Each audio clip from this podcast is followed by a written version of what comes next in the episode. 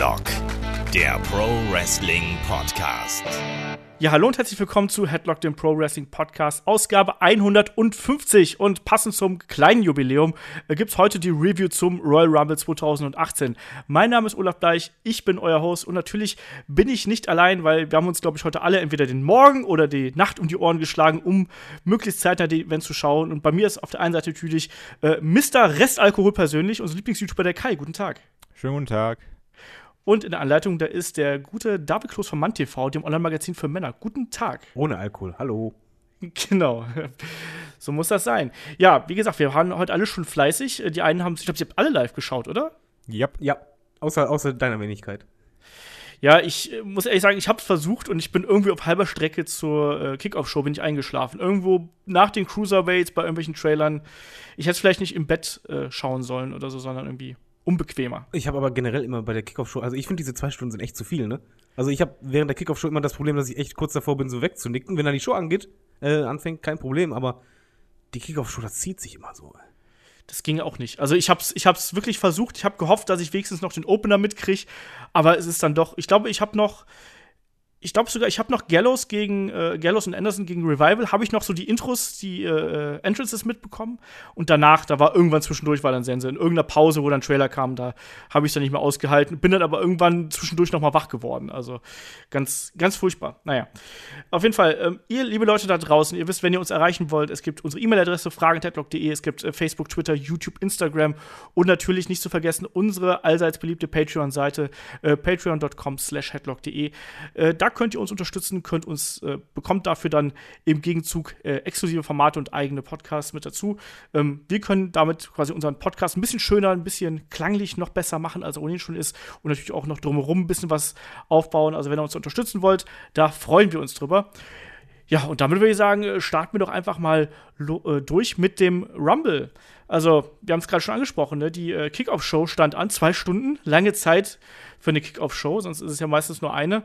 Ähm, und es standen drei Kämpfe auf dem Programm. Ne? Und den Anfang machten natürlich äh, die Cruiserweights mal wieder in einer fast leeren Halle, ähm, und zwar im Match ja, Kalisto Gran Metalik und Lince Dorado gegen TJP äh, Gentleman, Jack Gallagher und Drew Gulak ja, ich sag mal, mir taten die Jungs ein bisschen leid, weil das war eigentlich ein schönes Match, aber vor einer halb leeren Halle. Also, David, ich glaube, du hattest gestern auch schon geschrieben, so, oh mein Gott, da muss man ja fast Mitleid mit denen haben, oder? Äh, ja, ich hatte auch Mitleid, weil man muss halt bedenken, die sind von einer leeren Halle und ich frage mich halt, was das der WWE bringen soll, weil vor dem Fernseher kommt es halt bescheiden rüber, weil halt keine Stimmung da ist und keine Leute da sind.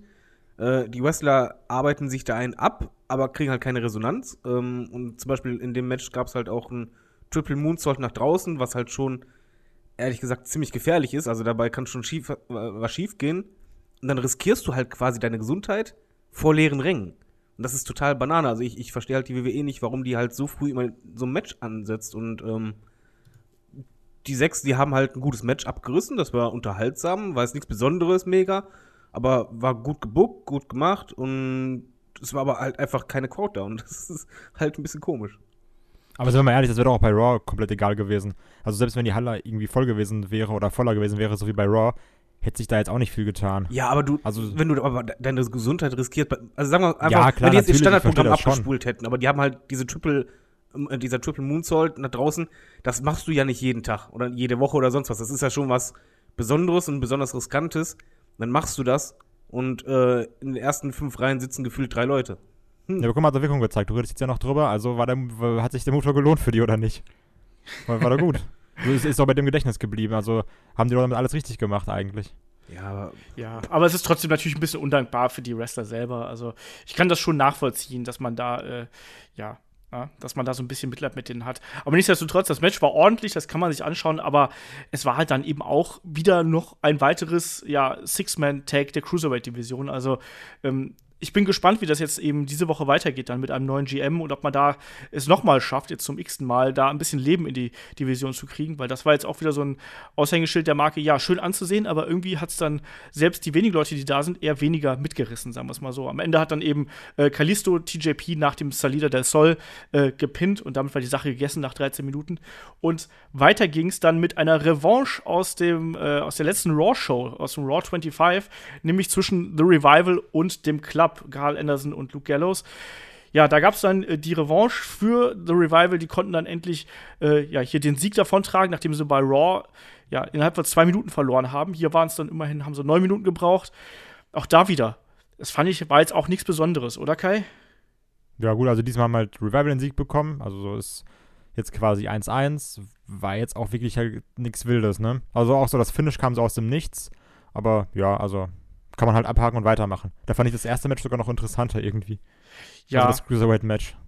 Das äh, finde ich tatsächlich auch. Also ich meine, hier wurde natürlich so ein bisschen ja, man hat natürlich versucht, hier so Revival ein bisschen interessanter darzustellen, aber ich fand auch beim Kommentar hat man es halt eben nicht geschafft, die als wirklich ernstzunehmende ja, Kontrahenten darzustellen. Also mich hat vor allem auch so gestört, dass hier eben ein Booker T zum Beispiel so tut, als wenn das zwei Blutschipper wären, die gerade so rein zufällig in die WWE gestolpert sind und anstatt dass sie halt eben sagen, das ist eines der besten Tag Teams der Welt und deren äh, NXT-Vergangenheit und diese geilen Matches betonen, hat man das Gefühl, dass die äh, hier wieder bei Null anfangen. Und das kann ich halt nicht nachvollziehen. Also, David, ist das nur mein Eindruck oder äh, war das auch bei dir so? Nee, empfinde ich genauso. Ich finde auch generell, dass die WWE es falsch macht, indem sie zum Beispiel vorher ein Video zeigt.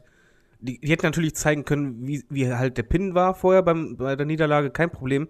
Aber halt zu zeigen, wie halt äh, 50-Jährige von DX äh, die beiden vermöbeln nach Strich und Faden und die halt richtig doof aussehen lassen. Das, das fand ich halt total sinnfrei, warum man dieses Video zeigt. Und bei den Kommentatoren finde ich das halt genau wie du auch, dass halt, ja, in, äh, generell bei Kickoff-Show ist es halt so, dass die halt weniger bei der Sache wirken oft. Aber hier ist es dann halt auch so, dass sie halt das Standing von Revival eigentlich eher äh, boykottieren, anstatt das zu, zu pushen. Ja.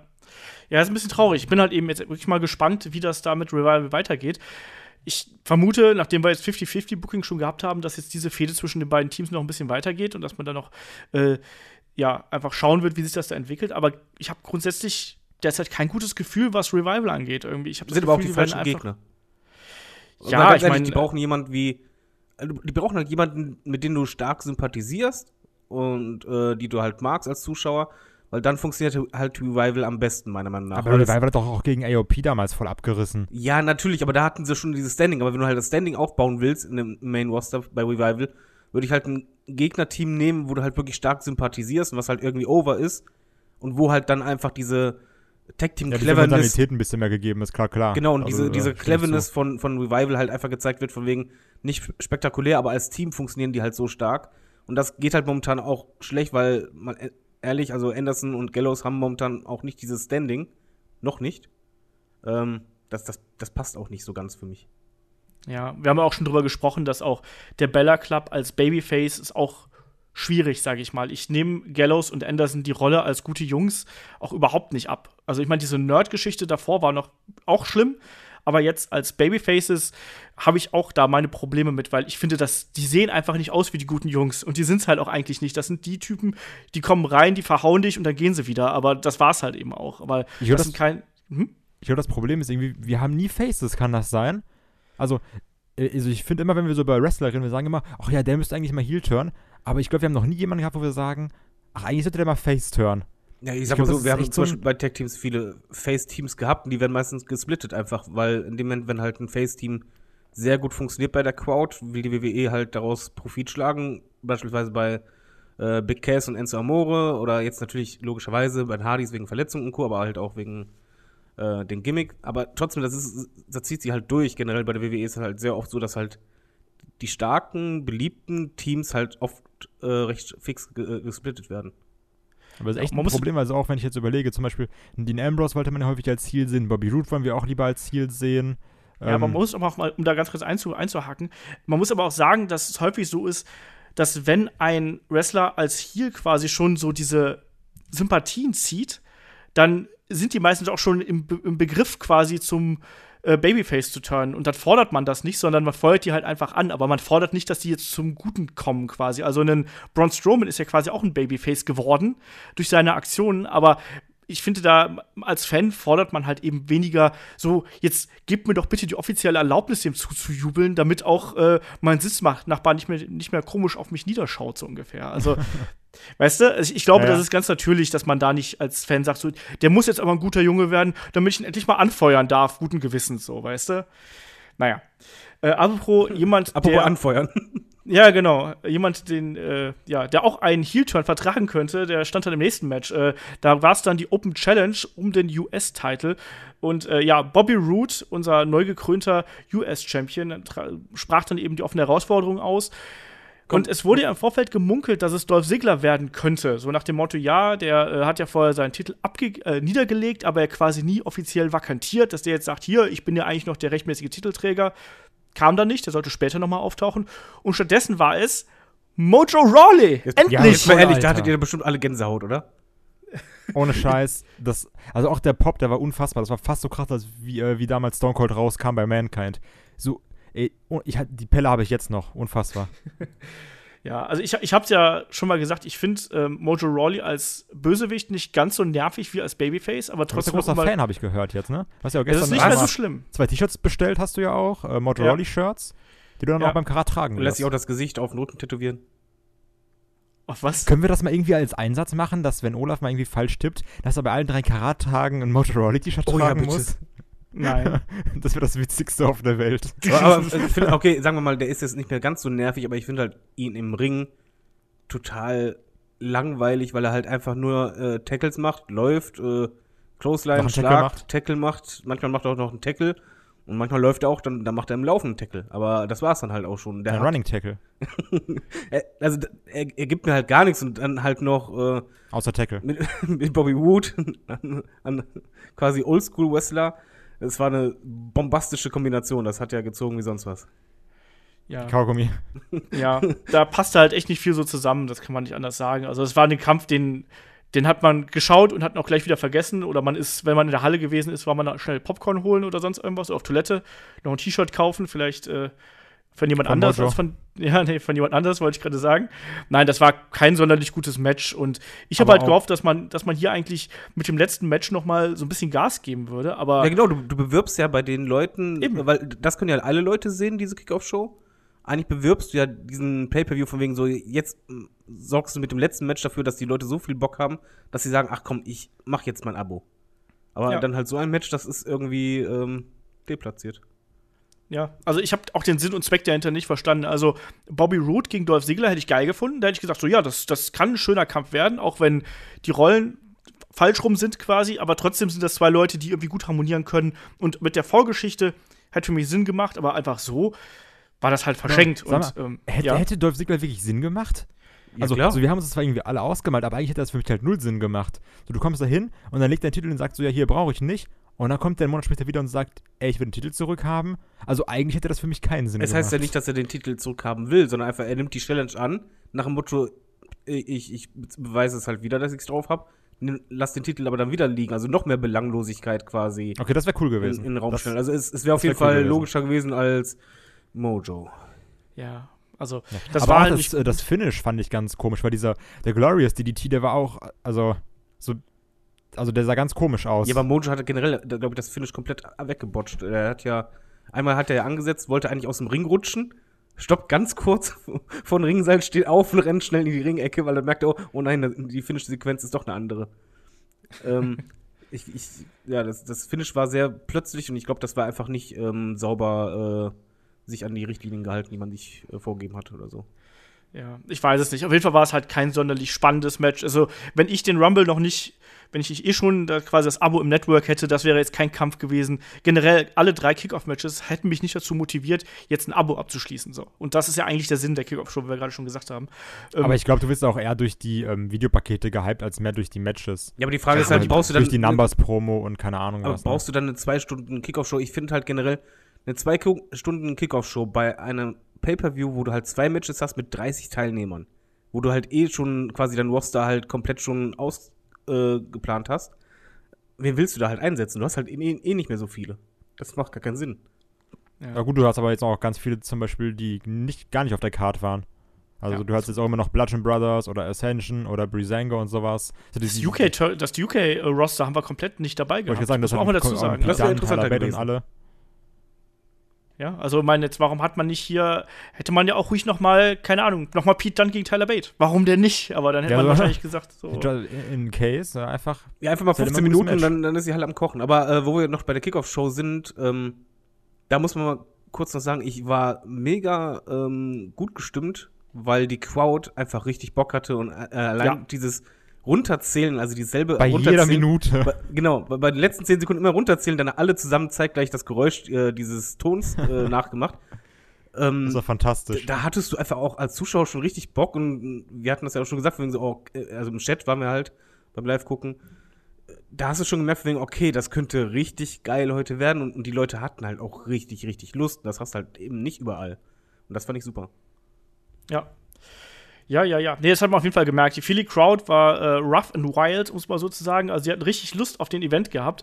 Und du hast ja auch schon vorher gehört, auch als da noch die, äh, die Experten am, äh, am Panel da gesessen haben, wo es dann eine Rusev Day Chance gegeben hat und sonst irgendwas. Also, das war schon richtig gute Stimmung in der Halle. Und wir haben ja oft bemängelt, dass ja gerade bei WWE-Crowds, auch bei Pay-Per-Views, dass da mal durchwachsene Stimmung ist. Aber da finde ich, kann man jetzt hier der Crowd keine Vorwürfe machen. Aber in Philly habe ich mir auch keine Sorgen gemacht. Also von Anfang Wobei man an. auch sagen muss, trotzdem- auch gleich nochmal Mit, mit der Stimmung sagen wir bestimmt gleich im Verlauf der, der Main-Show, aber Genau, äh, generell, genau das. was halt du auf jeden Fall gemerkt hast, im Publikum waren viel mehr erwachsene Männer als sonst. Also normalerweise ist das Verhältnis eher schon so, dass halt äh, noch mehr Kinder dabei sind, noch mehr Frauen, aber diesmal Aber das war ist das immer halt so bei diesen Big Four Events. Das ist halt genauso wie mit Raw nach Mania und so. Da ist halt die Crowd komplett wie ausgewechselt. genau und Weil dann so, äh, das sind halt so auch ganz viele von diesen Hardcore-Fans, die sagen, okay, ich wohne jetzt vielleicht irgendwie in Kuala Lumpur oder sowas, fliege jetzt aber trotzdem mal nach Amerika, weil ich halt WrestleMania live sehen will und Raw und SmackDown auch. So, und jetzt muss ich ganz kurz was vorwegnehmen, bevor wir jetzt zur Main-Show kommen. Das war nämlich dann der Moment, wo dann der Rumble äh, startete und die Crowd war eh schon heiß wie Frittenfett, wo ich dann dachte, wenn man die jetzt richtig bespielt, dann kann das halt richtig groß werden. Und wenn du die falsch bespielst, die Crowd, dann kannst du dir selber dein Pay-Per-View kaputt machen. So, und jetzt können wir gerne loslegen. Entschuldigung, wollte ich mal sagen. Aber das habe ich da wirklich schon gedacht. Also, dem, das, das war mein Gedanke. Von wegen mega Chance. Mal gucken. Ja. Ja, Opening Match war dann äh, der Kampf um die WWE Championship Two-on-One Handicap Match zwischen Champion AJ Styles und Kevin Owens und Sami Zayn. Hier nochmal kurzer Rückgriff auf die Kickoff-Show. Sami Zayn und Kevin Owens super geil in diesem äh, Social Media Panel gewesen. Richtig, richtig gut. Ne, super unterhaltsam, haben äh, sich über die ganzen Fans lustig gemacht, die ihre Namen falsch geschrieben haben oder sonst irgendwas. Also äh, extrem unterhaltsam.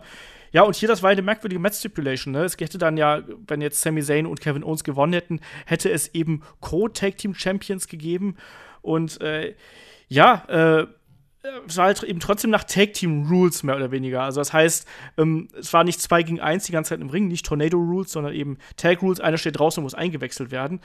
Ähm, es war ein sehr story-getriebenes Match, um es mal so zu sagen. Also dieses Motiv, einer bleibt im Ring und äh, du hast eben diese Tag-Team-Regeln noch im Hintergrund. Das war äh, sehr dominant natürlich und hat letztlich auch am Ende den Ausschlag gegeben. Ähm, wrestlerisch fand ich, war das nichts Besonderes. Also ich sag mal so, in einem Triple Threat könnten die drei sicherlich mehr machen. Aber mich hat es trotzdem leidlich unterhalten, sage ich mal. Also Kai, wie war das bei dir? Ja, so hat Spaß gemacht. Das, das war ja auch ein bisschen das, was wir quasi in der Preview gesagt haben. Ähm, das wird jetzt, also wir waren uns ja einig, wenn die jetzt wrestlerisch irgendwas abreißen wollen, kein Problem, können sie sowieso machen. Also das stand ja eigentlich außer Frage. Aber wir haben ja schon von Anfang an gesagt, okay, das wird sich jetzt eher auf die Story quasi beziehen. Und das hast du hier halt auch gemerkt, dass viel mit diesem äh, 2 gegen 1 gespielt wurde und dann hier wieder die Überzahl und dann wurde da nochmal versucht und AJ war ja alleine und die anderen beiden waren halt zu zweit. Ähm, ich muss aber sagen, dass mir dieser ganze Storyteil sehr, sehr gut gefallen hat. Und ich fand es auch schön, dass man jetzt nicht nochmal Daniel Bryan und nochmal Shane McMahon rausgebracht hat, sondern du hast es jetzt erstmal so für sich stehen lassen und hatte gerade das Ende so, kann man auf jeden Fall, ähm, kann man gut finden, kann man schlecht finden. Aber prinzipiell muss ich sagen, ich finde es passend zur Story, weil du darauf schön aufbauen kannst weiterhin. Ja. Äh, David, wie siehst du das? Findest du, das war ein äh, gerechtfertigter Opener? War das das richtige Match, äh, um diesen Kampfabend einzuläuten? Oder hättest du dir vielleicht einen anderen Kampf gewünscht? Äh, ich, also ich finde, das war halt kein Match, was sich als Opener anbietet, weil ein Opener für mich eigentlich ähm, direkt die, diese Stimmung anheizen soll in, in, in der Halle. Und dieses Match ist einfach durch die Stipulation. Ich, ich fand das okay. Ich fand es auch eigentlich, dass sie es gut gemacht haben. Die Story haben sie gut erzählt. Das Problem ist einfach, an, durch diese Stipulation fing es halt extrem langsam an. Also die erste Matchhälfte hat sich halt gezogen wie Kaugummi. Das heißt jetzt nicht, dass es schlecht war, sondern einfach wegen der Stipulation, weil halt immer wieder einer rausging, immer wieder dann halt ähm, quasi diese Dominanz ausgenutzt, dieses, was normalerweise im Tech-Team isolieren wäre, äh, gemacht. Aber das war halt einfach für mich als Zuschauer war es halt schwierig und ich habe dann auch einfach irgendwann mal das, das Problem gehabt, dass ich dann ein bisschen rauskam. Die, die letzte Phase war gut, also die, die zweite Hälfte, beziehungsweise letzte Drittel war echt gut. Ich finde auch, ähm, das Finish war absolut okay, das passt zur Storyline und Co. Und anschließend auch äh, die Promo ähm, mit, mit Shane passte. Ähm, nur ich hätte es halt nicht als Opener gemacht. Das ist, ein Opener muss für mich einfach zünden oder Big-Time-Feeling haben oder sonst irgendwas. Äh, und das war einfach ein Match, was aus der Story heraus lebte und entsprechend halt sehr langsam begann. Ja, es war halt eben nicht das erwartete Wrestling-Feuerwerk, was man ja eigentlich so ganz gerne mal als Opener irgendwie rausknallt, weil es einfach mal ein richtig schönes, schnelles Match, damit die Crowd mit drin ist, sondern eigentlich, also eigentlich war es ja nichts anderes als ein sehr, sehr lang gezogenes Segment, so mehr oder weniger. Es war ja wirklich dazu da, ähm, ja, die Story um diese drei und auch die kleinen Zwistigkeiten. Ich habe auch das Gefühl, dass wir langsam zwischen äh, Sami Zayn und Kevin Owens, dass da auch irgendwie langfristig oder mittelfristig, dass es da anfangen wird zu kriseln. Ähm, ganz kurz dazu, ich weiß nicht, ob ihr das mitbekommen habt. Das war ja auch, ähm, um mal ein bisschen vorzugreifen, dann kam ja auch ein Sami Zayn im Rumble, so nach dem Motto, Genau. okay, ich, ich hab das. Und dann hat ja auch, ähm, als dann natürlich Sami Zayn rausgeflogen ist und nicht gewonnen hat, hat dann auch ähm, Kevin Owens getwittert nach dem Motto, ja, eh, so, ich, ich dachte, du hast das. Also so, Ja, ja. vielleicht fängt es da an, dass es so ein bisschen, bisschen Probleme gibt zwischen den beiden. Aber sind, sind wir mal ehrlich, äh, WrestleMania, Kevin Owens gegen Sami Zayn, so was spricht dagegen? Ich glaube, darauf wird es ja auch hinauslaufen, wenn man ehrlich ist. Also, ähm, das würde ja auch passen zu WrestleMania. Ich finde halt bei dem Match, ich, ich weiß halt nicht, warum man unbedingt so eine Stipulation beim Rumble in Opener macht.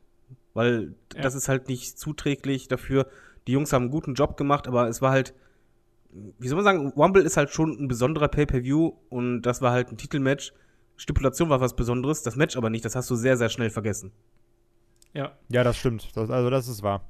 Also es ist halt wie gesagt, also von der Story her gut, aber wrestlerisch war es auch so, ja, ist halt okay, Ja. ne? Aber die Crowd war immer Ja, noch wie gut gesagt- dabei, muss man sagen. Ja, nee, natürlich, ich meine, das sind ja auch drei Crowd-Favorites eigentlich, ne? Also, äh, gerade unter der smarten Crowd, die du halt eben bei so Big Four Pay-Per-Views hast, sind natürlich auch Leute wie ein Sami Zayn und ein Kevin Owens, die sind ja einfach over wie Sau, ne? Und ich kann es aber auch nicht ganz verstehen, warum man das hier in den Opener gepackt hat, weil, wie gesagt, ähm, da hat man, es war schon im Vorfeld klar, dass das ein Match werden würde, was jetzt kein das, das hatte gar nicht den Anspruch, dass das wrestlerisch äh, das Dach irgendwie von der Halle wegfegt, sondern es geht einfach nur darum, dass du hier die Geschichte weiter fortsetzt und das hat's gemacht. Wrestlerisch war das halt eben ja, das war, ich glaube, das war auch für die, für die Jungs, die hier im Ring standen. Also, die haben sich danach wahrscheinlich gedacht, so, ja, gut, das war mal, ist nicht leicht verdientes Geld, aber da hatten wir schon härtere Arbeitstage, sage ich jetzt mal so ganz Also böse. ich sag mal so, das Match hätten die genauso gut auch bei einer Weekly raushauen können. Ja, eben. Ja, so war es halt dann im Endeffekt auch. Und deswegen, das war nichts Besonderes, du hast es gerade richtig gesagt, David. Ähm, das hat man auch relativ schnell wieder vergessen, außer dass man halt eben dann eben einen AJ Styles hat, der ja vielleicht schon so ein bisschen den Split in diesem äh, Gespann aus Kevin Owens und Sami Zayn eingeläutet hat, um es mal so zu sagen. Und Kai hat es gerade eben auch schon erwähnt, es gab dann auch noch ja diese Geschichte mit, äh, mit Shane McMahon, der dann eben noch mal gezeigt worden ist, wo es war ja relativ deutlich, dass äh, Kevin Owens nicht der richtige Mann war, der gepinnt worden ist und dass es quasi wieder so einen Fehler gegeben hat. Also sprich, wir werden wahrscheinlich bei SmackDown wiedersehen, dass sich äh, Zayn und Owens beschweren und sagen, mein Gott, wir werden hier über den Tisch gezogen und ich weiß nicht was. Also das kriegen wir auf jeden Fall weiter. Shane hat seine Rolle da gut gespielt und ne, wie Kai gerade auch schon gesagt hat, ich gehe davon aus, dass das langsam, aber sicher so auf dem Weg zu WrestleMania dann den Split einläutet. Hatten wir letztes Jahr so ähnlich mit dem Gespann Jericho und Owens. Da hat das ja auch so langsam Anfang des Jahres äh, da angefangen zu kriseln und so ähnlich wird das ja auch sein. Da gehe ich mal ganz fest von aus, weil, wie gesagt, wie geil wäre das denn, Sami Zayn gegen Kevin Owens und auch noch dann um ein bisschen vorzugreifen, AJ Styles gegen Nakamura bei einer WrestleMania zu sehen. Ich meine, das sind zwei Dream-Matches. Das wird geil. Also Amen. hätte ich nichts gegen. Ja. Ja, weiter ging es dann, ne? Dann gab es das äh, Two out of Three Falls Match äh, zwischen den Usos und äh, Chad Gable und Shelton Benjamin. Es ging natürlich um die WWE SmackDown Tag Team Championship. Und da war die Crowd das erste Mal, fand ich sehr ruhig. Ja, aber es Und war es- logisch. Entschuldigung. Ja, Entschuldigung, bin noch emotionalisiert.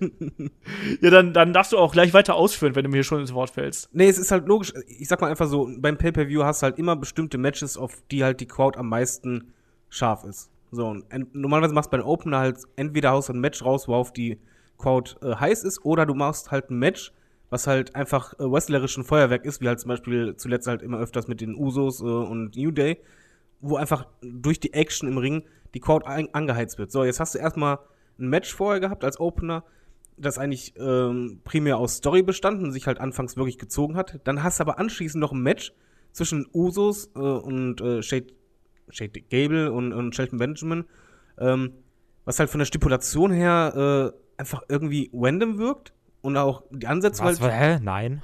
Nein, warte, lass mal erstmal sagen, nein, nur als Gefühl als Zuschauer.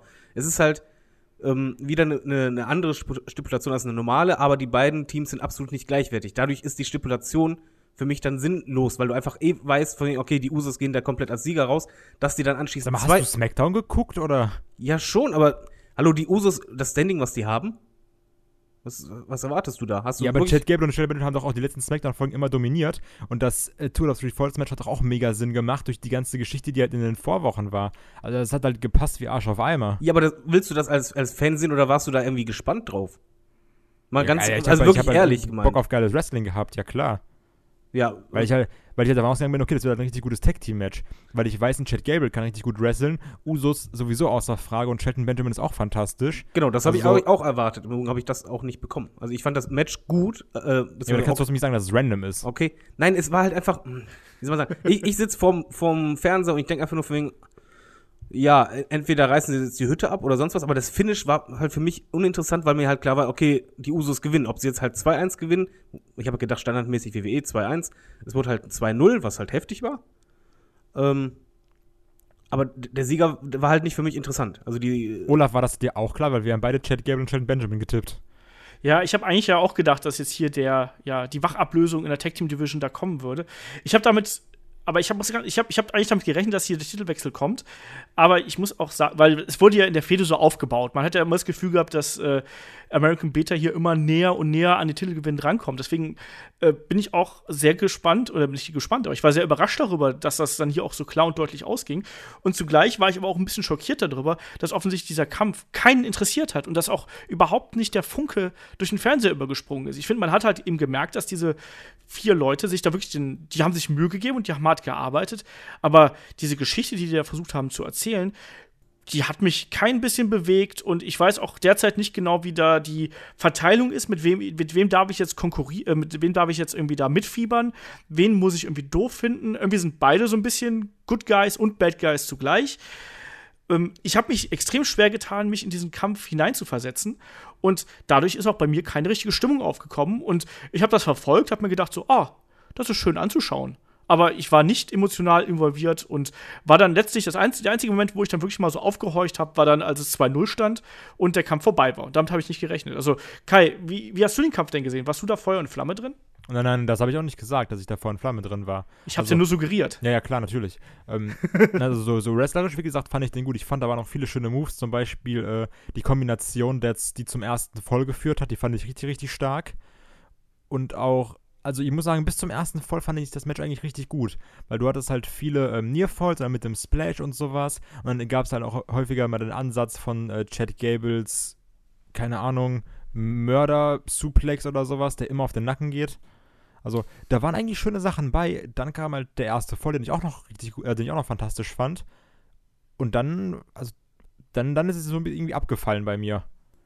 Weil dann, Das- also, das weil dann mir kam dieses Roll-Up und das war irgendwie, okay, es ist 2-0, ganz, ganz komisch, weil ich dachte halt auch nach dem ähm, 1-0, jetzt kommt halt, wie David auch gesagt hat, so WWE-technisch dann das 2-1 und gerade das dann ähm, American Beta, hahaha, das ähm, 1-1 macht und dann irgendwie dann quasi die Jagd beginnt zum, zum 2-1. Aber das war nicht und dann kam dieses Roll-Up und da war ich verwirrt. Entschuldigung, es war aber halt nicht so, obwohl das Finish halt überraschend war, dass du halt denkst so, oh mein Gott oder so, wow, sondern einfach so, oh.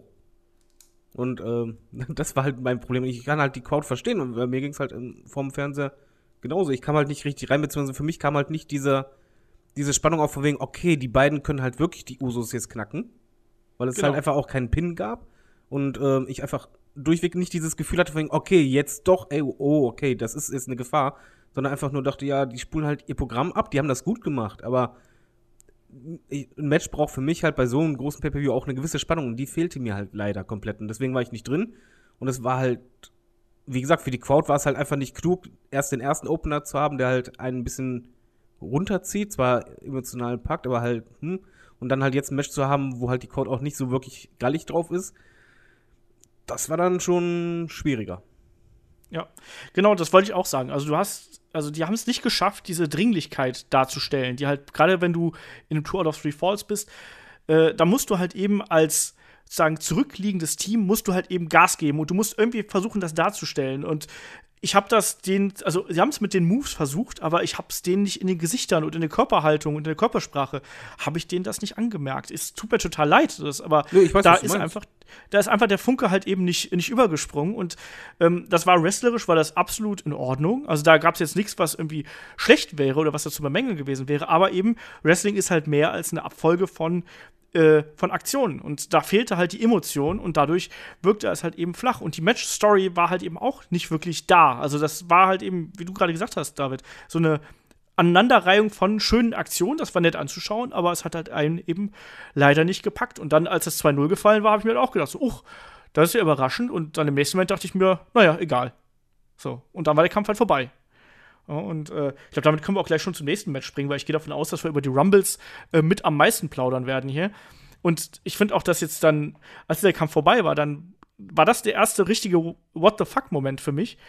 Ähm, weil ich habe ich hab dann diesen Trailer, ich habe dann sogar so ein bisschen vorgespult, ich habe mir gedacht, so, ja komm, diesen Numbers-Trailer hast du ja schon tausendmal gesehen, so, den machen sie ja jedes Jahr in Aber der ist einer immer Form. wieder geil, muss ich aber ganz kurz sagen. Ich finde, der ist immer wieder fantastisch und hypt mich richtig gut auf den Rumble. Ja, ich, ich Ja, aber diesen Trailer auch. Immer die, die Zahlen und das Zusammenfassen. Vor allen Dingen ist das halt immer schön. Dann hast du halt die alten Bilder, dann neue Bilder.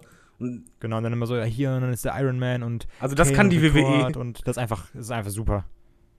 Ja, auf jeden Fall dachte ich, das wäre einfach nur so eine Einstimmung auf den Rumble.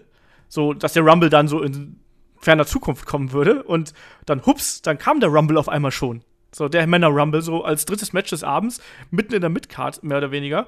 Äh, da war ich halt schon sehr überrascht. Und David hatte, da können wir ja so ein bisschen aus dem Nähkästchen plaudern, David hatte äh, vorm Podcast angemeldet, dass wir unbedingt über die Matchreihenfolge reden sollten. Und ich glaube, das ist jetzt der richtige Zeitpunkt dafür, ne? Weil ich kann das auf der einen Seite zwar verstehen, dass man das so platziert hat, auf der anderen Seite halte ich es halt eben, ja, es war halt eben riskant und es ist meiner Meinung nach auch nach hinten losgegangen, oder David? es war. Okay, jetzt erstmal vor, vorweg. Ähm, ich bin kein Kandidat, der halt wirklich alles zerreißt und der halt zum Beispiel auch sagt, hier falscher Sieger, dadurch ganze Pay-Per-View im Eimer. Aber der Royal Rumble ist für mich einfach mein Lieblings-Pay-Per-View und äh, ich habe den mit meiner Frau zusammen geschaut. Und meine Frau muss zum Beispiel sehr früh abends, äh, äh, sehr früh am, am Morgen, am nächsten Morgen arbeiten. Und die macht das dann meistens, okay, vielleicht pennt sie die ersten Matches und dann halt äh, die letzten Matches, das ist meistens ein Titelmatch und dann der Rumble. Da ist sie halt voll dabei, will geweckt werden und so weiter, weil das ist halt beim Rumble, mal ganz ehrlich, das Hauptmatch, worauf sich alle freuen bei, beim Royal Rumble, ist halt das Rumble-Match der Männer. Weil da geht's halt nicht nur um eine Titelchance, sondern es geht halt um den Main-Event von WrestleMania. Nee. Hm? Nee. Ja, oder Co-Main-Event oder sonst was, aber es ist auf jeden Fall Haben ein Titelmatch halt, ne? Ja, aber du, es ist in der Regel ist es einfach immer der Main Event oder der Co-Main Event. WrestleMania hat mehr, mehrere Main Eventer, nicht nur ein einziges Match. Auf jeden Fall ist es halt immer sehr bedeutsam, äh, ist etwas Besonderes und es ist halt für mich das, worauf ich mich als Zuschauer am meisten freue. Und dann sehe ich hier einfach das Problem. Wenn du halt äh, einen mehrstündigen Pay-Per-View hast oder ein Event und das, worauf du dich am meisten freust, wo es eigentlich vom Aufbau her so sein sollte, dass die Spannung im Laufe des Abends immer mehr Richtung Headliner quasi geht, und ähm, dann hast du aber einfach eine Veranstaltung, wo auf einmal diese Headliner, in diesem Fall halt das Royal Rumble Match, ganz früh kommt. Dann, dann geht einfach direkt, äh, ja, also die Gefahr ist sehr groß und ähm, wir sahen das halt im Chat, also zumindest Chris und ich waren halt der Meinung, Kai hat uns dann ignoriert, kein Problem, dass das halt wirklich die Crowd killen kann, weil in dem Moment, wir kennen alle primär, also es gab schon Unterschiede, äh, aber wir kennen das ja primär so, ein Royal Rumble, wie er endet, ist meistens so, dass der Sieger da ist und er zeigt dann auf das WrestleMania-Zeichen. Das ist quasi wie eine Tradition, un ungeschriebenes Gesetz. Das ist so das Highlight schlechthin. Man möchte diesen Moment sehen, darauf arbeitet dieser Pay-Per-View hin. Und jetzt hast du das halt so früh und ganz ehrlich, wenn dann halt, so wie jetzt hier, der, der Rumble ist vorbei, für mich fühlte sich das an, als wenn der Pay-Per-View vorbei war.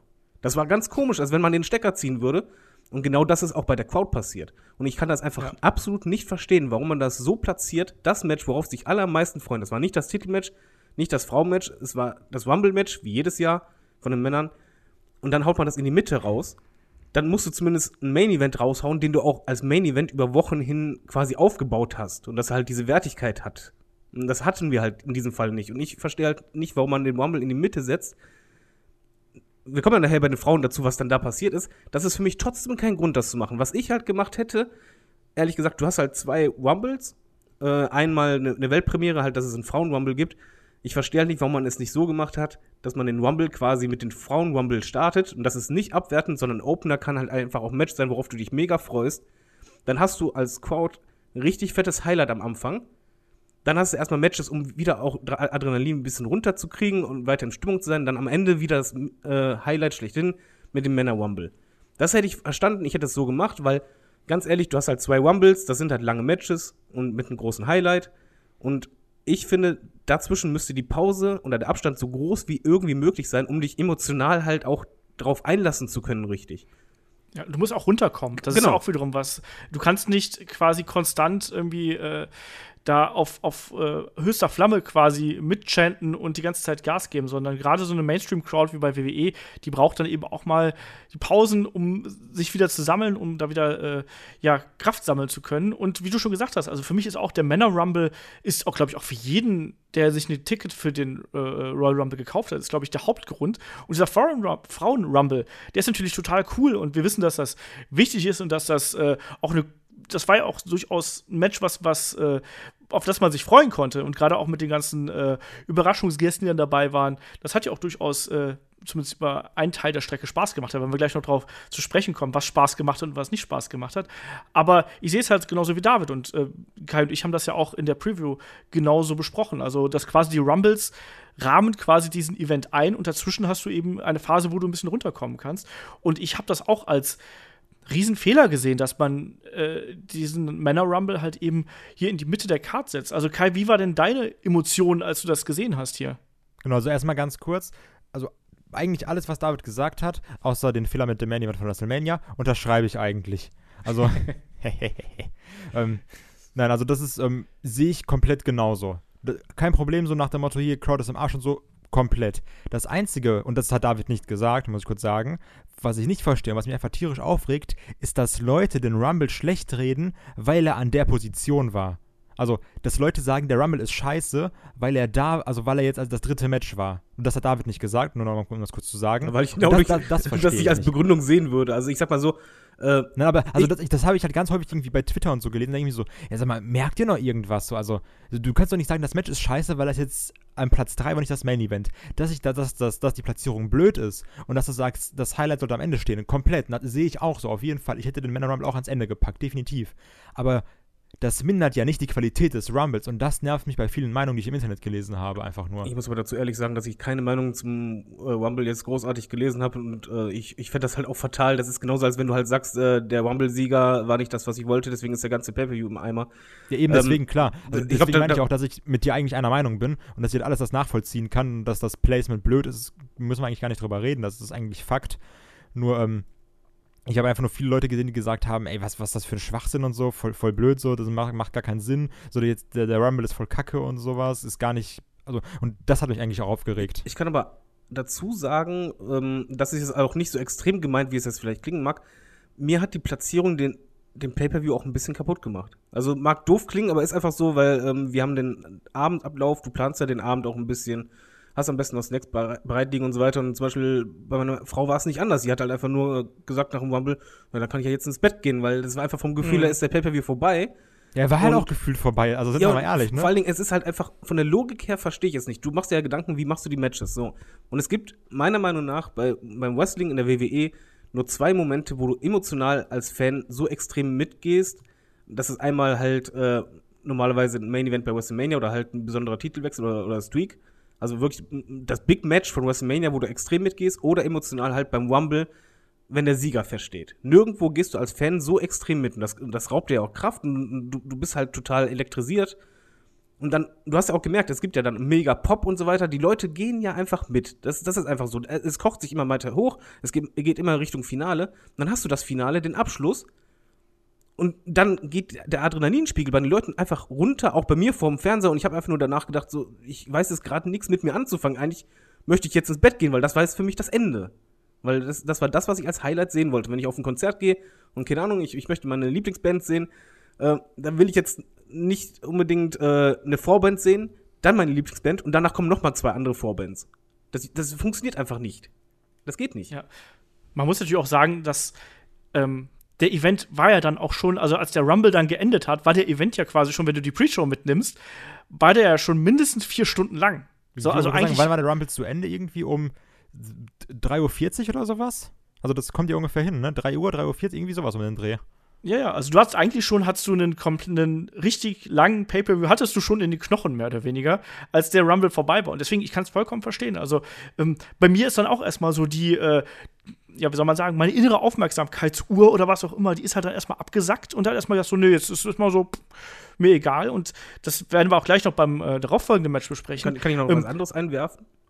Ja, werf was ein. Äh, Ein weiterer Nachteil, der dadurch entsteht, ist einfach, dass du bei äh, Royal Rumbles geht es ja auch darum, zum Beispiel um Überraschungen zu schaffen.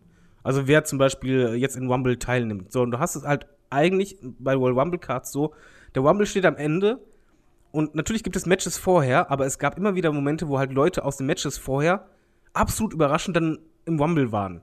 So, jetzt hast du aber genau die andere Situation, dass halt Leute im Rumble sind, die gleich ein Match haben.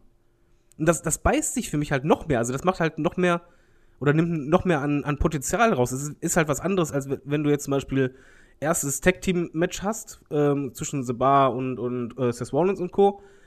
Und dann taucht Seth Rollins plötzlich dann halt doch beim Rumble auf. Das ist dann halt ein ganz anderer emotionaler Moment, als wenn du halt zuerst Seth Rollins siehst und der dann 20 Minuten später im nächsten Match drin ist.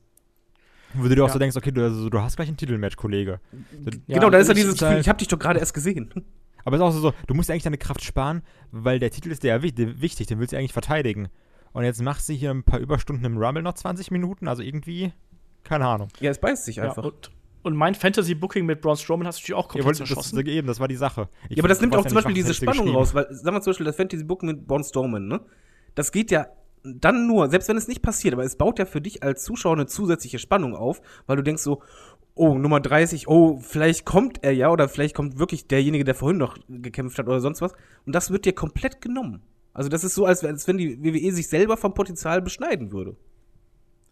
Ja, das war keine gute Idee. Also ich meine, WWE wollte damit natürlich ein Zeichen setzen und man musste ja auch, dass da noch mit und so. Ronda Rousey natürlich noch, ähm, dass die da eben äh, noch präsentiert wird und dass die eben den letzten Moment kriegt. Ob das dann so klug gewesen ist für das Gesamtkunstwerk Royal Rumble und dann meine ich halt eben den Event an sich, ähm, glaube ich, da lässt sich vortrefflich drüber streiten, beziehungsweise das kann man durchaus anzweifeln. Ja, vor allen Dingen das mit den Frauen, es hätte meiner Meinung nach absolut keinen Impact genommen, sondern eher gegeben, wenn die beispielsweise das als Opener gehabt hätten. Du, du brauchst das nicht als, als absolutes Abschlussbild, sondern du brauchst diesen Moment. Und diesen Moment, den schaffst du auch als Opener. Und dann hast du halt einfach wirklich, dass die Crowd im Opener wäre das zum Beispiel, wäre der Frauen-Rumble noch mal ganz anders gekommen, weil die Crowd ist mega heiß, will unbedingt einen Rumble, zählt jetzt schon in der Kickoff-Show die Sachen runter. Und dann kriegen sie als erstes Match einen Rumble, wo sie runterzählen können. Und dann auch noch das Frauen-Match, wo halt eh keiner weiß, was einen erwartet, dann hast du ja noch mehr Power und dann, dann, ah, ich verstehe es einfach nicht. Also ich Ey, hätte es einfach Männer Rumble kommen. ich, ja, ich, Entschuldigung, aber ich hätte es einfach wirklich so gebuckt, Frauen-Rumble als erstes, dann Männer-Rumble als, äh, am, äh, am Ende und fertig ist und jetzt kommen wir zum Rumble. Genau, lass mal jetzt zum Rumble an sich kommen, weil der Aber war. wir, wir gehen jetzt schon so schon Stück für Stück durch, oder? Also, komm. Wir diskutieren jetzt den Rumble, genau. Ähm, Nice. Ja, machen wir doch. Machen wir doch immer so. Also ist ja nicht der erste Rumble, den wir besprechen. Nein, aber man muss ja einfach mal sagen, also wir haben ja wirklich einen sehr, sehr guten Rumble hier gesehen. Wir haben in den letzten Jahren ja sehr viel geschimpft, auch darüber, ich meine, was mir übrigens als erstes aufgefallen ist in diesem Jahr, mein Gott, ist der Weg zum Ring schön kurz. Oh ja, das habe ich mir auch gedacht. So bitte nicht wieder 17 Kilometer Entrance Ramp, weißt du? Wo du irgendwie noch so in, in Frankreich loslaufen musst, damit du auch pünktlich in Amerika ankommst. Ja, ne, also das ist mir erstmal aufgefallen. Und ansonsten war das, um mal so ein bisschen das Fazit vorwegzunehmen, was ich ja ganz gerne mal mache, ich fand, das war insgesamt ein sehr schöner Royal Rumble, der hat richtig viel Spaß gemacht. Ich habe mir gerade eben noch mal zum zweiten Mal angeschaut. Und ist gleich so auch nochmal an. Da sind so viele kleine Geschichten drin, die einfach richtig Laune machen und die den Rumble unterhaltsam machen. Haben wir letztes Jahr bemängelt, dass sich der Rumble unfassbar mechanisch und schematisch anfühlt, hatte ich das diesmal nicht so schlimm. Bei dem Damen-Rumble Nee. hatte ich das mehr, aber hier hatte ich wirklich das Gefühl, da hat sich jemand sehr, sehr viel Gedanken gemacht, ganz viele kleine Story-Verstrickungen mit eingebaut und das hat mir richtig Spaß gemacht. So, und jetzt können wir loslegen. Ja, also weil bei mir war es auch so, ich habe jetzt einfach so ohne, ohne viel zu überlegen, habe ich gestern auch gesagt, das ist ja so spontan ist das für mich der mit Abstand der beste Rumble seit 2010. Also ohne Probleme. Der, der hat mir so viel Spaß gemacht. Ich war fertig wie sonst was. Unfassbar. Ich werde mir den auch diese Woche noch locker dreimal anschauen, weil ich den so gut fand. Ja, David. Ähm, ich bin da nicht ganz eurer Meinung. Lasst mir meine Meinung. Es ist natürlich rein, rein subjektiv. Ich, ich fand halt, ähm, der Rumble begann irgendwie komisch, beziehungsweise irgendwann hat halt meine, meine Frau auch gesagt, und ich konnte es absolut nachvollziehen, weil ich dachte dasselbe vorhin, ja, okay, langsam könnte das Match losgehen. Ähm, es, es war ein gut gebuckter Rumble. Es, es war auch meiner Meinung nach äh, der stärkste Rumble der letzten Jahre, wobei die letzten Jahre halt auch nicht gut gebuckt waren. Was mir persönlich halt fehlte, und ja, da bin ich dann anderer Meinung als ihr wahrscheinlich, ähm, ich finde halt beim Rumble äh, gehört halt einfach dazu, dass irgendwann mal auch ein äh, Big Man auftaucht. Ähm, das fehlte natürlich logischerweise durch die Matchcard, aber es, es fehlte halt mir irgendwo. Ähm, was mir halt auch fehlte, war halt irgendwie, ähm, letztes Jahr hat man das gar nicht, dieses Jahr zumindest ein bisschen, aber halt ein Überraschungs-Comeback, äh, was größerer Natur ist oder mir fehlt halt Was? Ja, nochmal, wie gesagt, ist rein subjektiv. Ich bin anderer Meinung als ihr. Ähm, ich, ich hätte mir halt da einfach äh, einen schönen Comebacker noch äh, äh, gewünscht. Ähm, ansonsten Storytelling fand ich halt gut. Generell fand ich es halt gut, dass mal Storytelling gemacht wurde im Rumble mit mehreren Geschichten. Und ähm, das ist gerade der, der Riesenunterschied zum, zum letzten Rumble. Ich fand ihn gut, aber mir, mir fehlten halt einfach ein, zwei Sachen, die ich gerne in einem Rumble halt einfach habe. So. Jetzt wissen wir es. David ist raus. Genau, jetzt wissen wir, David hat absolut keine Ahnung. Hat anscheinend Genau. anderen Rumble geguckt oder sowas. Hat sich vielleicht nochmal 15 angeschaut, wissen wir nicht. Nein, es Also, ist ja, es ist Wir ja können auch andere Meinung nicht akzeptieren. Nein, es ist, ja- es ist ja einfach so, dass natürlich auch jeder äh, andere Wünsche hat, gerade was so äh, Comebacks angeht und solche Sachen. Batista. Das, ja, zum Beispiel. Ja, also, ähm, das, das kommt ja darauf an. Also, mir hat das halt eben gefallen, weil ich fand, dass dieser Rumble relativ kleingliedrig gewesen ist. Also, mir hat auch dieser Big Man-Moment. Ich weiß, den, äh, den wünscht man sich ja oder den erwartet man ja eigentlich ein bisschen, aber der hat mir hier nicht gefehlt, weil ich finde, man hat das ganz gut aufgefangen. Man hat ja so ein bisschen das mit dem Jinder Mahal New Day Ding gehabt, finde ich, das war so ansatzweise Big Man, aber ansonsten hat man das finde ich sehr gut mit Kleingliedrigkeit aufgefangen und damit würde ich auch einfach mal so ein bisschen durch die äh, durch die Card gehen und durch die Momente, die mir besonders gut gefallen haben oder die uns besonders gut gefallen haben. Ja, erstmal zum Mr. Over, ne? Ja, Ja, aber Rusev. wirklich unfassbar gut. Ne, Rusev Day over wie Sau. Unglaublich. Äh, angekündigt von Aiden English und äh, also, das ist ja absoluter Wahnsinn, oder? Ich kann nicht ganz nachvollziehen, warum Rusev Day so over ist. Ich meine, das Ich ist mega nicht. unterhaltsam, aber voll lustig. Aber es ist super. Also ich freue mich auch unfassbar für Rusev. Und du siehst auch jedes Mal, wie, wie viel Bock er auch hat, wenn du das mal vergleichst mit, mit den letzten Jahren, wo auch, also Rusev musste auch einfach viel Scheiße fressen, sagen wir mal, wie absolut, es ist, ja. ne? ähm, und dass er da jetzt ein Rusev Day Chant hat und die Crowd abgeht, auch bei jeder Smackdown-Ausgabe, aber auch hier nochmal die ganze Halle Rusev Day gechantet. Also, also es hat einfach Spaß gemacht. Das, das war eine super, super äh, Eröffnung für den Rumble, fand ich. Ich, ich finde es auch Und- generell lustig bei Rusev ist halt einfach die Kombination ähm, ungewöhnlich, dass du halt einen Big Man hast, der halt äh, eigentlich vom Körperbau her äh, ein Fiesling sein müsste. Aber du feierst den halt ab und du findest ihn sympathisch. Und das ist halt etwas, das kannst du, glaube ich, weniger planen. Das kommt halt einfach organisch. Und weil es halt so anders ist, findet man das, glaube ich, so cool. Ja, und das Kommentatorenteam greift das ja auch total gut auf. Also, ich weiß nicht, ob euch das aufgefallen ist, aber diese Rusev Day-Geschichte, Ja. die hat sich durch den gesamten Rumble gezogen. Also, am geilsten fand ich, als, als dann ähm, Seamus ja von Heath Slater eliminiert worden ist. Und dann, dann ruft, ich weiß nicht mehr, ich glaube, ich glaub, Michael Cole ruft, oh nein, und, und das an seinem Geburtstag. Und ähm, Corey Graves brüllt danach, was? Äh, Seamus hat am Rusev Day Geburtstag, weil ja jeder Tag ist hier Rusev Day. Und das war auch einfach tierisch witzig zum Teil, ne? Also das ist super. Das ist einfach super. absolut gut, ne? Und dann auch, dass die, äh, der Nummer zwei war ja dann Finn Bella. Finn Bella war dann auch der Iron Man hier in der äh, Rumble-Partie, um es mal so auszudrücken. Hat am längsten durchgehalten, war ja dann auch unter den Final Four. Ähm, das auch. Nummer drei dann Rhino als ECW-Urgestein. Das Halt hat in auch Philadelphia passt, ne? es passt absolut, ne? Also auch wenn Rhino ja sonst eher so jemand ist, wir haben ja auch schon mal gesagt, so der ist eigentlich im Niemandsland mehr oder weniger, auch wenn er jetzt wieder so ein bisschen Story mit Heath Slater hat. Aber ähm, ja, also hier in dem Moment hat es halt eben gepasst und er hat auch einen richtig dicken Pop bekommen, ne? Also wahrscheinlich so wie schon seit Jahren nicht mehr, vermute ich mal. Seit dem Titel noch nie mehr haben Slater damals. Ja, aber das war halt cool. Und dann kam Baron Corbin und das war dann auch der erste Moment, wo ich mich gewundert habe, weil Baron Corbin ist ja innerhalb von gefühlt ein paar Sekunden wieder rausgeflogen und hat dann ja für die erste Pause im Rumble gesorgt. Ähm, ne, wurde dann rausgeworfen, hat dann alle anderen attackiert und ja, dann noch auf dem Weg zurück in die, in die Umkleide noch Heath Slater umgenietet. Kann ich, kann ich da bitte. Ja, ich grätsch dazwischen, ist mir jetzt egal. ja, dann ich, mach. ich fand die Storyline mit Heath Slater, diesen Running Gag, ich musste wirklich irgendwann nur noch lachen, ne? Das war Das- super. ich- Das ich war, fand einfach, das das war so einfach, hat einfach. Spaß gemacht. Er hat doch Kinder, ist egal, immer drauf. Das Tolle war ja auch, dass dann irgendwie die Nächsten, die immer reingekommen sind, ihm auch immer noch so einen mitgegeben haben. Ja, ja, Also jeder hat ihn einen eingegeben. gegeben und sowas, ja. Aber das war total toll. Das, das passt halt ja auch. Du hast halt den Charakter perfekt genutzt und das, hast, das hat halt einfach Spaß gemacht. Das fand ich So der super. schöne Comedy-Moment im Rumble, den, den du auch irgendwie, den ich auch immer gerne habe. Ja, ich, ich fand auch generell, dass, dass die Idee halt mit dem ähm, K.O.-Schlagen nicht verkehrt, ähm, vor allen Dingen, weil halt dann Elias kam. Das, Ja, und das, das war halt auch wieder super gemacht. So nach dem Motto, okay, alle sind ausgenockt. So klar kommt da nochmal ein äh, Elias rein, hat natürlich Zeit zu singen. Auf dem Weg wird nochmal kurz Heath Slater getreten und äh, kann dann mal eben kurz performen. Also das war super, weil er auch so sagt, okay, ich habe jetzt gerade den Leuten äh, Backstage gesagt, jetzt wird mal kurz hier die Uhr angehalten, so ich performe jetzt erstmal.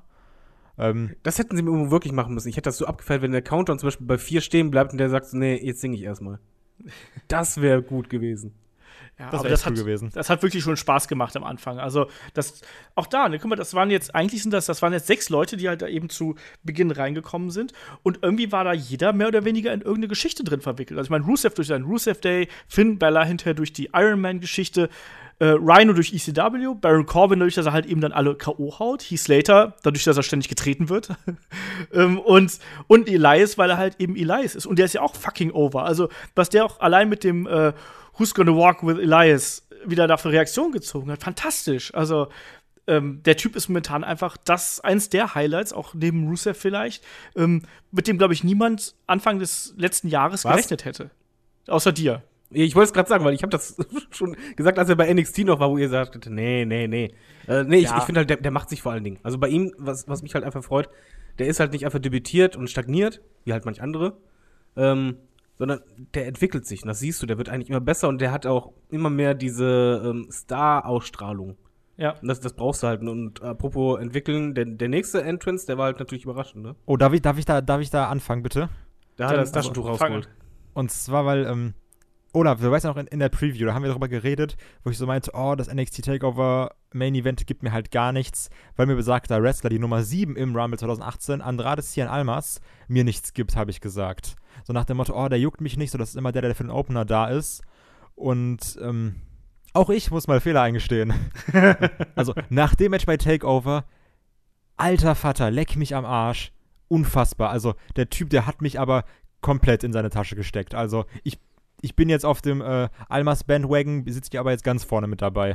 Also, Ge äh, um dich zu beruhigen, mir geht's nämlich genauso. Also ich kann mit ihm So ein recht wenig anf Match, ne? anfangen, aber das Match war halt so weil ich fett. dachte so, ja, okay, hier Alistair Black, Adam Cole reißen sowieso die Bude ab. So, jetzt kommt noch irgendwie Johnny Gargano gegen Almas. Ja, der Typ, der ist fantastisch. Vor allem Ohne ist es halt klug, das so zu machen, weil du weißt halt genau, in der Crowd sitzen halt auch Leute, die gestern, also am Vortag bei Takeover waren und die genau dieses Match und diesen Eindruck noch im Hinterkopf haben. Und entsprechend groß war halt auch der Pop, als er rauskam. Und ich meine, überleg mal, also wie auch einfach ein Almas dargestellt wurde, das war jetzt ja nicht so, hallo, ich bin mal kurz da, fünf Minuten und fliegt dann wieder raus. Ich glaube, der war irgendwie 25 Minuten oder sowas im Ring. Also, das, das war schon echt ganz gut und natürlich auch schön mit seinem Move, wo er sich dann so in die Seile schmeißen lässt. Also, Almas hat mir sehr, sehr viel Spaß gemacht im Rumble. Also generell, Almas hat mir sehr viel Spaß gemacht an diesem Wochenende. Das muss ich Ja. einfach nochmal sagen. Fantastischer Typ, wirklich fantastischer Typ. Ja, das unterschreibe ich so komplett. Nein, das war auch ein cooler Moment. Und wie gesagt, er hat lange durchgehalten, äh, durfte auch viel zeigen.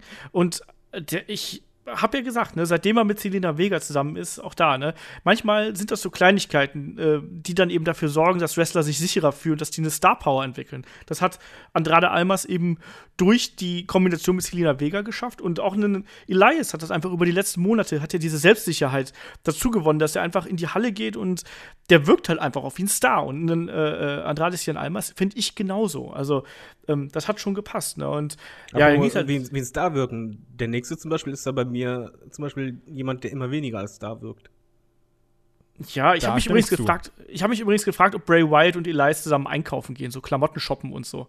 Das war so, also mein Gedanke. Ja, Bray Wyatt ist halt, der ist halt da, so, ne? Der war halt da und ähm, hat jetzt, finde ich, keinen bleibenden Eindruck bei mir hinterlassen, außer Aber war nachher. trotzdem schön mit der Story später hin. Also hat auch wieder Sinn Genau. gemacht. Genau das. Ne? Aber jetzt, äh, also zumindest am Anfang, er hat jetzt, ist jetzt nicht reingekommen und hat sofort auf die Kacke gehauen, in meiner Ansicht nach, sondern das kann man dann eben erst später.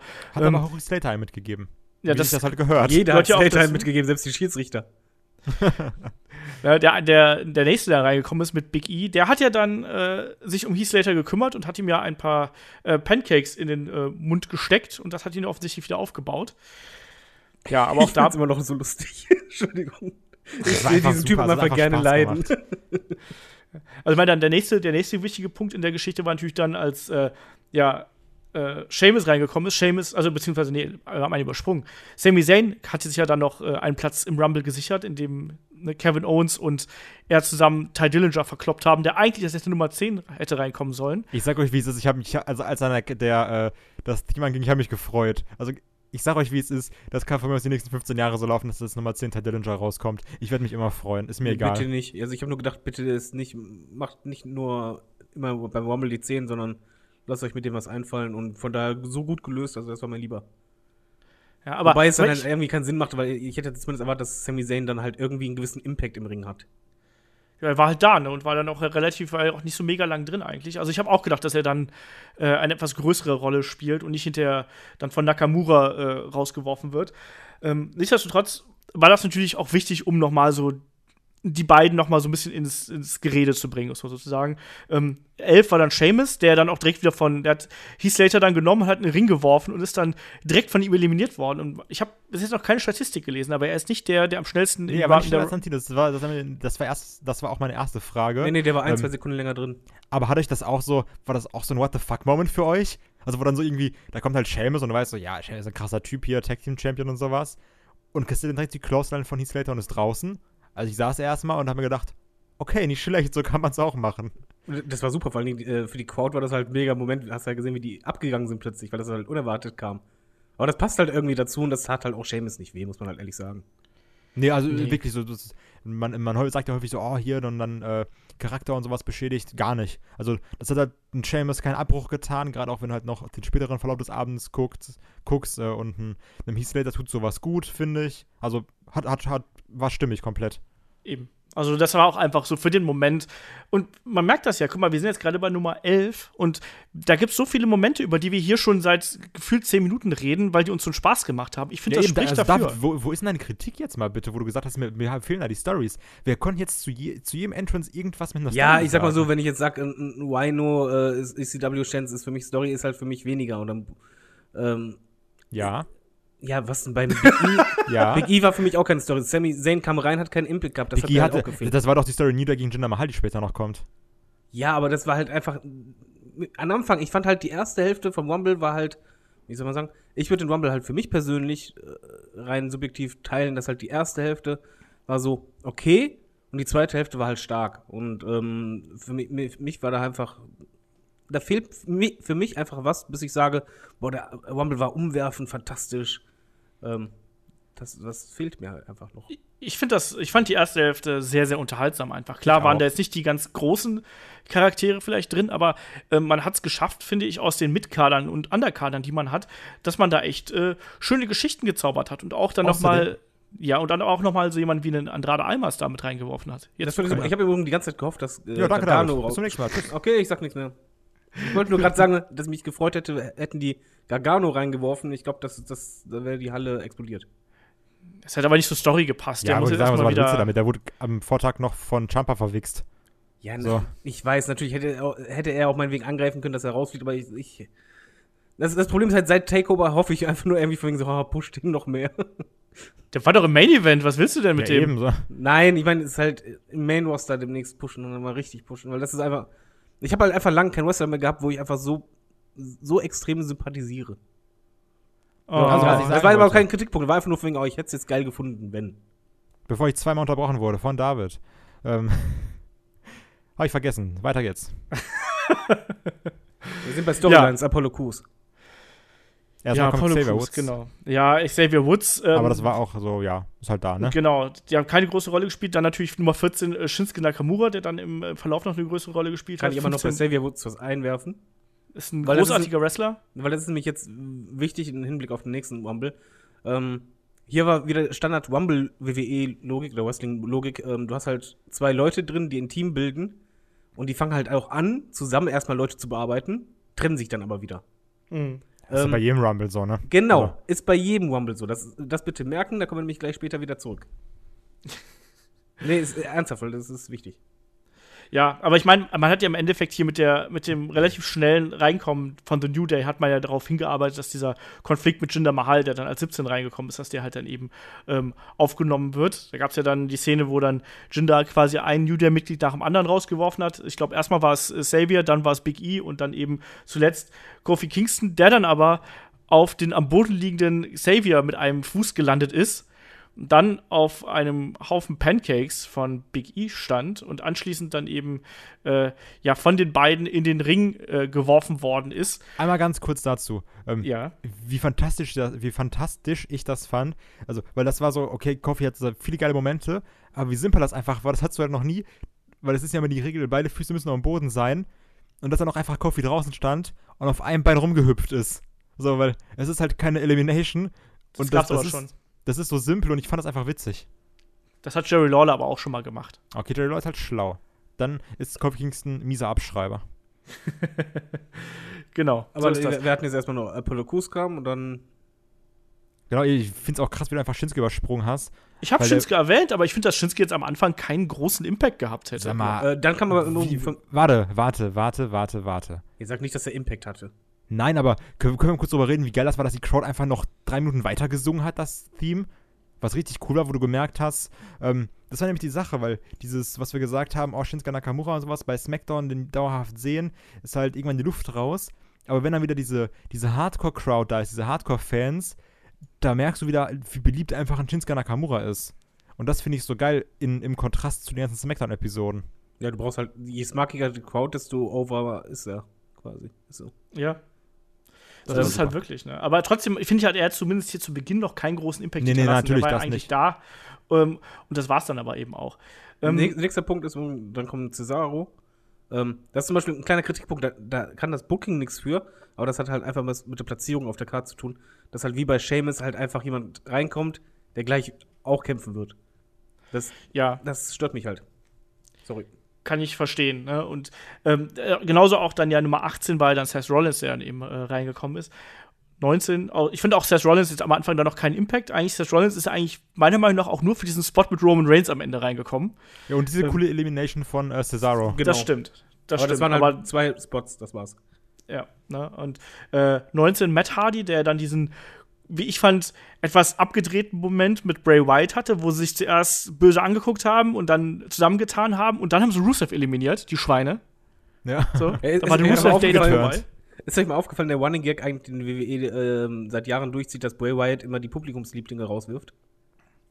Immer. Ja, Er hat, wer auch sonst? früher, er hat auch immer früher Daniel Bryan rausgeworfen, wo halt die Crowd äh, overgegangen ist, äh, sonst was. Hier auch mit Rusev und Co. Das, achte mal drauf. Immer, zweimal. Nein, achte mal drauf. Geh mal die letzten Rumbles durch. Dann siehst, siehst du es. So, egal, weiter. Ja. Übrigens, Egal. Ähm, wie, wie wir Äh, eigentlich ein, ähm, also keine Ahnung, mal so als Hingespinst, wie wäre das, wenn, ich weiß ja nicht, was, was mit Jeff Hardy gemacht wird, ob es jetzt wirklich den Brother Nero geben wird oder ob Jeff Hardy Jeff Hardy bleibt. Ähm, ich würde das zeitweise sogar ganz unterhaltsam finden, mal irgendwie Wyatt und Matt Hardy zusammenzusehen, so für zwei, drei Wochen. Also ich fände das gar nicht mal so kacke, glaube ich, so ein bisschen Guilty Pleasure-mäßig. Ich, ich find's kacke, weil das Problem ist, bei einer Dreierkonstellation brauchst du einen Leader und ähm, Ja, ich, ne, hä, ich, ne, ich will keine Dreier, sondern zwei, habe ich ja gesagt. Ja, oder Zweier, aber selbst da brauchst du halt irgendwie schon einen, irgendwie ein bisschen Taktgeber. Ich, ich weiß auch nicht, ob das so auf. Ich glaube, diese Konstellation ist etwas, so wie jetzt hier beim Rumble, ähm, kurz, freakig und so weiter, dann funzt es, Ja, da, ja Aber- das kann auch sein. aber stimmt. das kannst du halt nicht so länger machen. Ja. Aber es ist halt schön, weil es geht quasi die Fehde mit den beiden weiter, hat eigentlich gepasst, finde ich, dass sie sich da so zusammen rausgeschmissen haben und ja. Ja, Ja. das fand ich auch gut. Ja, Und dann, kam. John, ja. Genau. Dann kommt John Cena und John Cena, äh, ja, schmeißt dann auch erstmal Elias raus und vor allem auch auf eine rotzige Art und Weise, die ich echt schon ein bisschen böse fand, oder? Also so dieses, er hat ja nicht mal den, den Attitude Adjustment gezeigt, sondern er hat ihn ja mehr oder weniger einfach so, äh, sich so Ich, ich fand generell wieder das Grinsen. furchtbar. entledigt. Also ich, ich finde momentan, ich, ich, ich weiß, ich wiederhole mich, habe ich schon letztes Mal gesagt, ich finde momentan, wie John Cena sich verhält, ist unter aller Sau. Und das hast du auch später im, im Match gehabt, dieses, ähm, er hat ja generell immer dieses ähm, Overselling gehabt, beziehungsweise dieses überdramatische oder überspielte äh, in der Mimik und Co. Aber momentan macht er das immer in Situationen, wo es absolut nicht passt. Und der, hat- der ist ganz oft am Grinsen oder macht halt im, im Ring irgendwas, wo du weißt, okay, er hat jetzt selber Spaß, aber es passt halt nicht, wie wenn er einen wenn Mysterio auf, auf die Schulter klopft und dann die Schultern zuckt und grinst und mich stört das mittlerweile wirklich. Also Ja, ich fand auch die Eliminierung nicht gut. Also irgendwie wirkt es so, als wenn er momentan alles nicht so ernst nimmt oder halt er, er mehr Spaß hat oder weniger Druck, aber das, das will ich im Rumble nicht sehen. Ja, kann ich nachvollziehen. Also ich fand es auch hier so ein bisschen zu sehr auf die leichte Schulter genommen, muss man sozusagen insgesamt. Ähm, es wurde auch da wieder nicht die, die notwendige Dringlichkeit ist da halt eben nicht so richtig dargestellt worden. Aber Das ich hätte Bock- nachvollziehen. Aber ich hätte Bock auch jetzt auf eine äh, Cena Alliance-Fehde, die halt weitergeht. Also da, Die wird ja auch weitergehen. ich glaube, davon wird auch sagen, Alliance dann gut noch. profitieren und sowas. Also das, das wird cool, darauf freue ich mich. Ja. Äh, lass mal weitergehen. Dann haben wir noch ein, äh, ja, ein kleines Comeback gehabt mit der Hurricane. Äh, Das fand ich persönlich ganz lustig, Das aber hat Spaß gemacht. ja, es war ja auch nur ganz kurz. Das Das war ja auch auch noch für mit den. dem äh, Chokeslam-Ansatz, wie es halt schon damals war, gegen, ich glaube, Triple H und, äh, und Stone Cold oder sowas. genau. Das war halt ein schöner Callback, war super, tut keinem weh. Und war halt auch over wie Sau, ne? äh, ja, 22 Aiden English war da. Weiß gar nicht genau, wann er rausgeflogen ist. Der war irgendwie drin und ich habe es nicht bemerkt. Aber quasi auch direkt wieder raus. Ja, genau. Aber Dann, auch wieder die, die Rusev Day Chance ausgebrochen bis zum geht nicht mehr. Ja, aber 23 an Adam Cole hat mich sehr überrascht. War aber geil. Ja, aber ich habe eigentlich gedacht, dass man ihn rauslässt, quasi um diesen äh, Street Fight zu verkaufen, also dieses Extreme Rules Match von NXT. Ja, ich dachte, ich. das macht man nicht, aber hat man dann doch gemacht. Aber klar, für ihn war es ja auch richtig cool. Auch ich mochte auch, dass man hier den, also zwei großen NXT-Wrestlern quasi die Bühne gegeben hat. Ich rechne jetzt nicht damit, dass sie dauerhaft da sind, sondern einfach nur, dass man denen gesagt hat, so, komm, wir geben euch mal die Chance und äh, ja, ne, die haben auch beide durchaus lange durchgehalten und haben da auch gute Rollen gespielt. Also von daher war das schon äh, für mich in Ordnung. Und dann ging es ja auch gleich weiter. Äh, Randy Orton. Ne, Habe ich direkt ähm, an Kai gedacht. Was? Wieso? Hab direkt gedacht, Kai jubelt jetzt so. Ja, er macht es. Also, ich muss das echt nochmal sagen, ich, also, so auch wie, wie, wir sagen ja immer so, oh, Randy Orton und so, ist ja schon hier alt und bla bla bla, irgendwie verbraucht braucht man nicht mehr. Aber das Wer ist sagt immer, das? wir alle, weil Randy Wer, Orton wer sagt so, von uns, dass Wendy Orton verbraucht ist? Ich. Ich bin wir.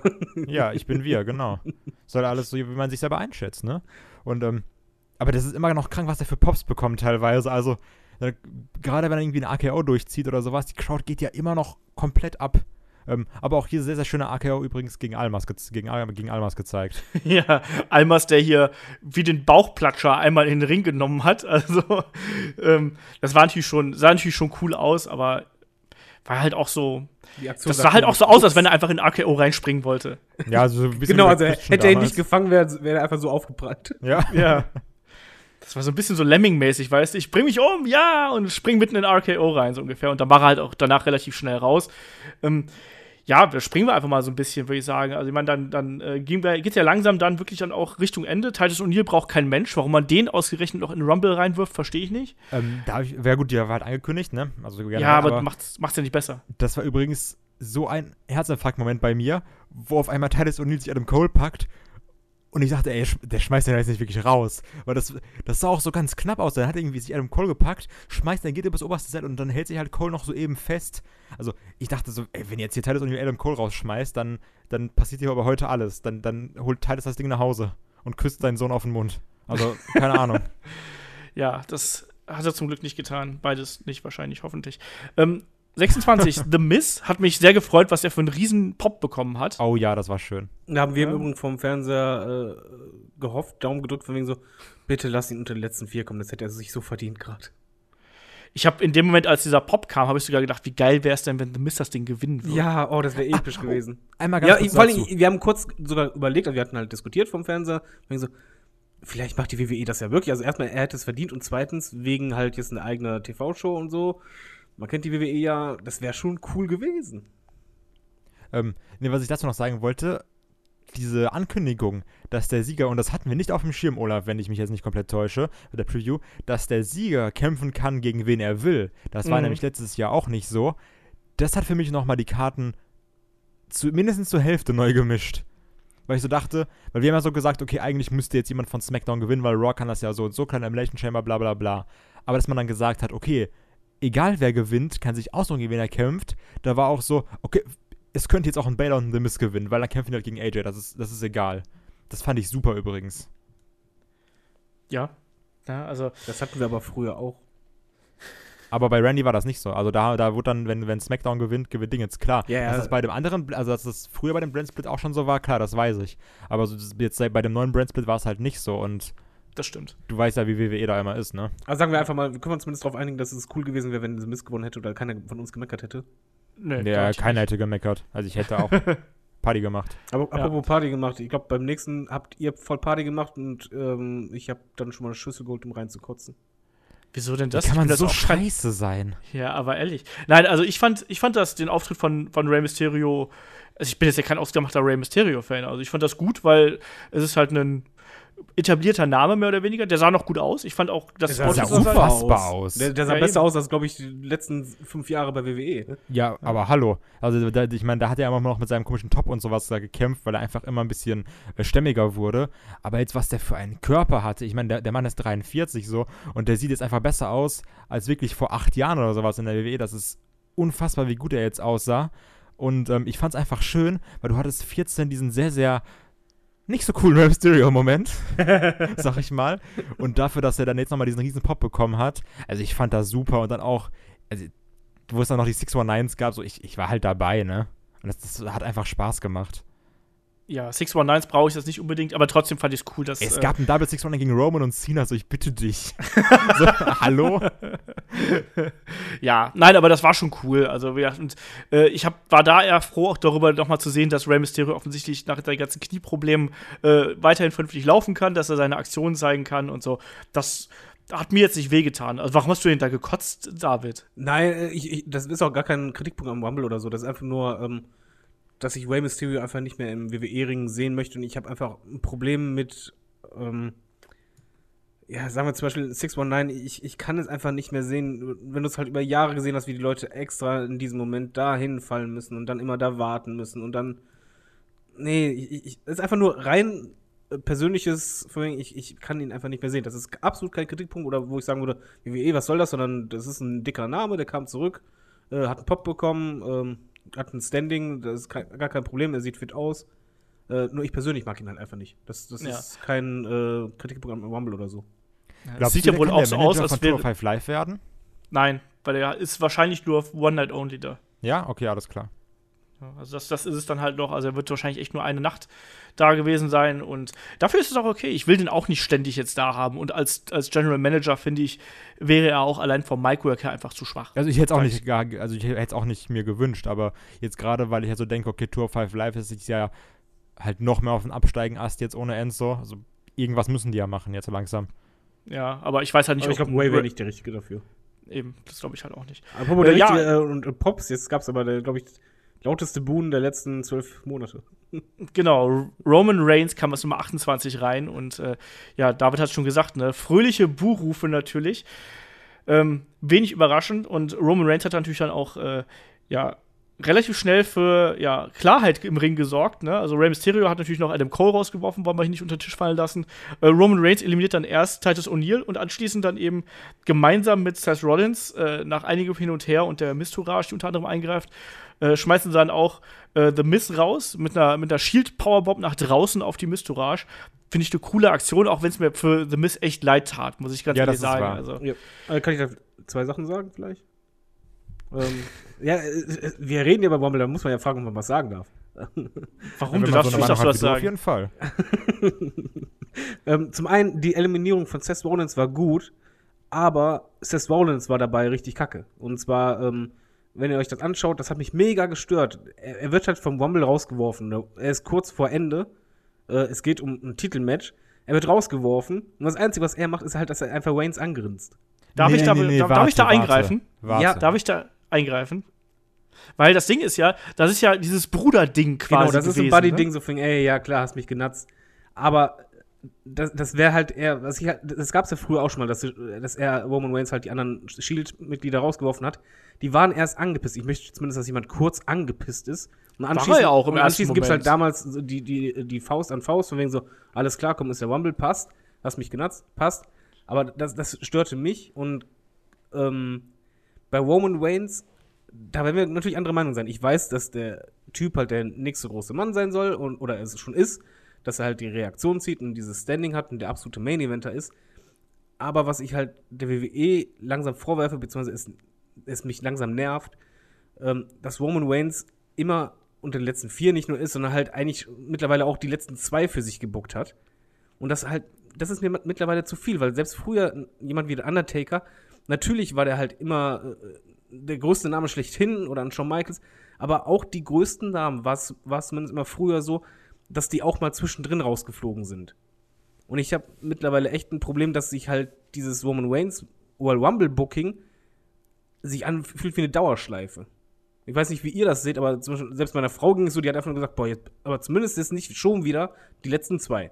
Ich habe gesagt, nee, nee, machen die schon nicht, nicht noch, äh, nicht schon wieder. Und dann kam es schon wieder. Und davor ja, auch. aber das, das, das Problem ist doch, dass, ja, aber das Problem ist doch, dass du einfach gar keinen hast, der dann noch irgendwie oben äh, äh da so richtig mitspielen kann. WWE ja, aber wir hatten die letzten sechs zum Beispiel, bei den letzten sechs hast du genug dicke Namen gehabt. Da kannst meinetwegen Roman Reigns als sechs letzter rauswerfen. Es, es, es tut ihm ja nicht weh. Es schadet absolut nicht das Standing. Aber ich habe einfach das Problem, dass er immer die letzten beiden hat oder immer die letzten vier. Das ist mir zu viel. Ja, das kannst du jetzt nochmal noch mal sagen, aber das Problem ist halt eben, dass du natürlich an einem Roman Reigns auch die anderen Leute viel, viel stärker aufbauen kannst, als eben, wenn der jetzt, wenn jetzt ein Shinsuke Nakamura zum Beispiel einen ähm, Finn Bella als letztes rausgeworfen hätte, wäre das schön gewesen. Dann hätten aber hätten alle gesagt so, ja, okay, war halt auch nur Finn Bella. Ja, selbst John Cena. Ja, selbst nein, nein, ich finde, John Cena hat inzwischen nicht mehr dieses riesige Standing. Ähm, und auch gerade unter den Smart Marks ist natürlich was ganz Besonderes. Und deswegen glaube ich halt, spielt WWE auch derzeit mit dieser Karte Roman Reigns. Man hat die aufgebaut und man nutzt die jetzt noch aus. Es wird auch den Moment wieder geben, wo der äh, nicht mehr so prägnant mit dabei sein äh, wird. Aber, aber hier in dem Moment hat man es eben noch mal ausgenutzt. Ich fand, das war absolut okay. Und also vor allem ist es halt eben auch noch mal, um den Shinsuke Nakamura in dem Moment noch mal aufzubauen, dem noch mal diesen entscheidenden Push zu geben. Natürlich. Weil, weil, genau, Nochmal, ich habe ja, gar, hab ja gar kein Problem damit, dass Roman Reigns gepusht wird. Er kann auch meinetwegen reinkommen und dann irgendwie 20 Leute rauswerfen. Ich persönlich denke nur, dass es für Reigns mal nicht schlecht wäre, nur einen einzigen Rumble mal irgendwo in der Mitte mal rauszufliegen. Ja, aber mit, mit welcher dann, Begründung denn? Weil du, nur weil du das nicht sehen willst? Was heißt mit welcher Begründung? Einfach nur, dass halt einfach dieses das, das Problem ist einfach, wenn, wenn es beim Rumble irgendwann mal so um, umswitcht, dass du halt als Fan, ähm, so wie letztes Jahr beispielsweise, halt eben nicht mit Wendy Orton mitfieberst, sondern dein einziger Gedanke ist, oder einer der primären Gedanken ist, nicht schon wieder Waynes. Aber das war es dieses Mal das, nicht. Ja, aber das kam zusätzlich hinzu. Meine Frau zum Beispiel, deren einzige Hoffnung war halt bei den letzten vier von wegen so, bitte nicht Roman Waynes. Das Einzige, was sie die ganze Zeit gesagt hat, beim letzten zwei so von wegen, okay, Shinsuke, ist egal, aber nicht Roman Reigns, nicht schon wieder. Und bei ihr war halt einfach genau dieses Gefühl da, wie beim Rumble davor und davor auch, dass sie halt momentan nur noch Schiss hat von wegen, nicht schon wieder. Dass sie halt gerade im Grunde genommen ähm, aus der falschen Intention mitfiebert. Also, Habe ich jetzt hier nicht so gesehen. Ich nee, fand auch, dass ich fand ich fand auch, dass Roman gerade in dem Kampf ja auch echt eine gute Rolle gespielt hat. Ich finde, der hat hier äh, extrem gut gearbeitet. Der macht das äh, immer gut. Ne? Und also, ich hatte das hier in dem Fall nicht. Und ich fand auch gerade diese, weil wir jetzt kommen ja langsam, diese, die Konstellation der letzten sechs, die fand ich halt auch total spannend, wie sie es auch diesmal aufgebaut haben. Auch, also, weil das vom, wir vom Cineastischen her. Ja, wo die ja, sich gegenübergestellt haben. Alte Generation, neue Generation, das war genau. richtig gut. Eben, also deswegen hatte ich auch in diesem Moment war auch bei mir dieser ganze Hintergedanke mit Roman Reigns, das war bei mir in dem erstmal äh, total egal. Und ich fand auch, ähm, so wie das aufgebaut war, ähm, war das einfach nur spannend. Und äh, du kannst einen Shinsuke Nakamura, mit dem man in den letzten Monaten so viel Blödsinn gemacht hat, kannst du nicht besser pushen, als man das eben hier im Rumble gemacht hat, wo er dann als letzte beiden sowohl äh, John Cena raushaut und dann auch noch Roman Reigns raushaut. Genau, weil das also ist quasi. Entschuldigung, ja. du zuerst. Nee, aber das ist ja quasi der, der ultimative Push, mit dem man natürlich jetzt auch wieder viel wieder äh, ja, repariert hat, was man in den letzten Monaten eben falsch gemacht hat. Das sehe ich nämlich genauso, weil das ist dieses, ähm, was wir ja schon mal besprochen haben, wie schlecht das einfach damals war, quasi Roman Reigns gegen Kane und Big Show als letzte, was unfassbar scheiße war. Und das wurde halt hier diesmal par excellence durchgesetzt. Weil du hattest ja erstmal, also wie David schon gesagt hat, diese alte Garde gegen die neuen. Dann hattest du quasi die zwei Indie-Darlings, nenne ich es einfach mal, gegen die, gegen die zwei Company-Guys. Ja. Ähm, mit Finn Balor und Nakamura gegen John Cena und Roman Reigns. Also genau. das ist ja so die, die personifizierte WWE eigentlich mit den beiden. Und dann hast du eben Nakamura alleine gegen die zwei Company Guys, der sich aber noch durchsetzt. Und nicht mit nach dem Motto, oh, hier und da, und dann gibt es irgendwie Hilfe und John Cena wird nochmal von Elias irgendwie abgelenkt. Sondern Nakamura schmeißt erst den John Cena raus Und dann schmeißt er noch einen Roman Reigns raus. Und besser, also wirklich besser kannst du Nakamura, der in den letzten Monaten echt nicht gut behandelt wurde, also echt nicht gut dargestellt wurde, besser kannst du Nakamura nicht pushen als mit so einem fantastischen Sieg. Das Finale, ich bin komplett also, dass ich da nicht umgekippt bin, das war alles. Ich finde halt auch, man ist von Seiten WWEs hier extrem auf die Smart Marks eingegangen. Das. Pokémon Also man- super. Generell, Ja, ja. ab den letzten sechs kannst du ja nicht meckern von, von der, äh, von, vom Spannungsaufbau her, war das ja vom Spannungsbogen her super. Ist euch im Übrigen, ähm, habt ihr auf John Cenas ähm, Stimmung geachtet, im Übrigen? Das hat jetzt nichts mit? Menschausgang zu tun, sondern was halt ähm, mir aufgefallen ist, das war schon letztes Mal so, und das ist jetzt auch kein Bashing oder so, sondern ich mag John Cena, wirklich, ich sehe den auch super gerne im Ring. John Cena hat etwas gemacht, was er sonst nie macht. Und äh, zwar, der- selbst wenn er ausgebucht wird oder sonst was, er ist ja immer derjenige von wegen, ja, ihr, habt die Stimme, ihr gebt an, wo es lang geht. Ähm, bei dem Face-Off ähm, mit äh, ihm und Roman Reigns, wo dann die ganze Halle halt geboot hat und auch die beiden halt ähm, mit Chance halt äh, ein bisschen niedergemacht hat, hat er erstmals, seit ich den überhaupt kenne, seit er Face ist, äh, es so gemacht, dass er halt die Crowd ähm, angesprochen hatte und halt, wenn du auf die Lippen achtest, halt nicht unbedingt das Nettes gesagt hat und auch noch mit der Handbewegung gemacht hat, von wegen, lass sie doch einfach reden. Und der, Ja, war, der war richtig pisst und das habe ich echt noch nie gesehen und ähm, das weiß ich auch nicht, ob das so unbedingt so klug war oder so, so gut ist, aber das war ist mir halt einfach aufgefallen, weil ich einfach bei John Cena sowas noch nie gesehen habe. Und der war Mhm. wirklich dann auch der Rest des Matches war der halt wirklich angesickt. Das hast du ge- angemerkt. Ja, also weiß ich nicht, ob das richtig angesickt war oder ob es jetzt äh, gespielt war, keine Ahnung. Aber auf jeden Fall, ich fand diese, diese Schlussphase und ich habe auch diese Reaktion von John Cena, habe ich auch gesehen. Ähm, ich fand die Schlussphase richtig geil, muss ich mal ganz ehrlich sagen. Ja. Also, ähm, War die beste der Final letzten Jahre, Six- oder? Ja, auf jeden Fall. Also auch, das war ja auch Komplett. ewig lang. Das, ich finde, man hat sich ja auch wirklich Zeit genommen, um da auch mal wieder quasi Matches nach dem Rumble äh, zu gestalten. Also in den letzten Jahren hatte ich immer das Gefühl gehabt, so kaum stehen nur noch zwei Leute oder vier Leute im Ring. Ratzfatz, ist Zwei der Ring Minuten leer. Vorbei.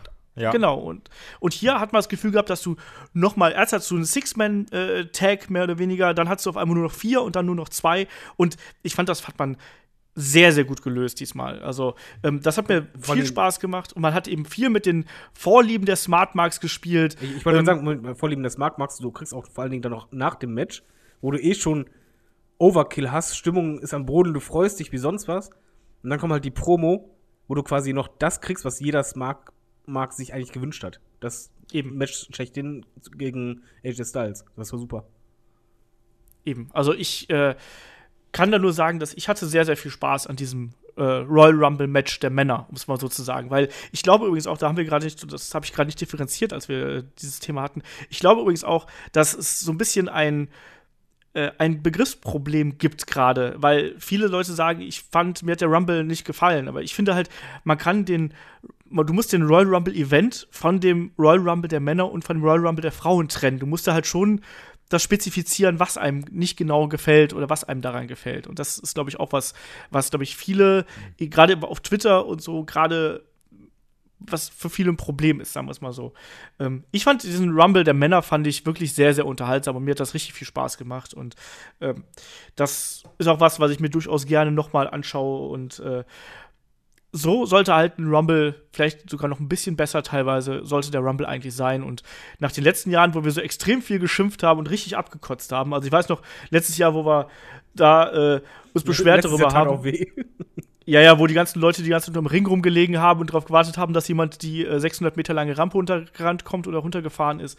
Also, ich finde, das war sehr, sehr gute WWE-Unterhaltung, die wir hier gesehen haben. Und man hat es ja auch gemerkt, die, die Crowd war dabei, äh, Nakamura hatte auch auf einmal wieder Bock, das war auch so mein Eindruck. Also auch dieses äh, Face-Off mit Roman Reigns dann im Finale, da waren auch richtig, also dieser, dieser Kick, wo er dann am Ende da äh, Reigns erwischt hat mit dem linken Knie, richtig cool, genauso auch wie den Tackle, den er da eingesteckt hat, oder den Spear. Also, das hat mir richtig gut gefallen. Also, ich kann da Ähm. gar nicht, ich kann da nichts Negatives dran finden. Sag mal, kann es sein, dass wir gar nicht gesagt haben, wir 29 und 30 waren? Ja, das Ey, im die waren ja Fall. nicht so interessant, wobei Nummer 30 eigentlich schon interessant war. Also wollte ich ja sagen, Nummer 30 war eigentlich schon interessant, aber ähm, Hat ja keine ist- Rolle gespielt eigentlich. ist halt ne? der Nummer 30 hat aber schon untergegangen, gute ne? Pops, gegangen, äh, Pops bekommen und das war halt schon, dass die Crowd da ähm, gut mitgefiebert hat mit Nummer 30. also Ja. weil da war eben, also Nummer 30 ist ja auch immer, da sagst du, oh, wer kommt jetzt? Kommt jetzt irgendwie doch Daniel Bryan oder CM Punk zurück? Und es war halt der äh, zurückkehrende Dolph Ziggler. aber der hat jetzt auch für das Rumble-Match nicht viel irgendwie Bedeutung gehabt. Der war genau, der war, drin. der war leider schnell draußen. aber ich, ungefähr, weiß nicht, hat sich vielleicht in seiner Abwesenheit ein bisschen die Young Bucks angeguckt, hat so 700 Superkicks verteilt und wurde dann eliminiert. ja, aber ich finde, die WWE hat es dieses Mal klug gemacht mit Nummer 30. Hättest du halt jetzt zum Beispiel ein Goldust als Nummer 30 gemacht, wäre halt das, glaube ich, eher so ein, wegen so, ach, so ein Scheiß. Äh, Nummer 30 muss ja irgendwie was Besonderes sein äh, gewesen. Und Jetzt haben sie halt Dolph, Dolph Ziggler genommen, der halt eigentlich bei der Crowd halt gut ankommt. Dann ist es halt von wegen so, ja, okay, keine fette Überraschung, aber ja, ne, ist okay. Also das, das hat halt Ja. einfach äh, verhindert, dass es halt wie in manch anderen Rumbles plötzlich dann halt einen Turn vom, von der Crowd gab oder so.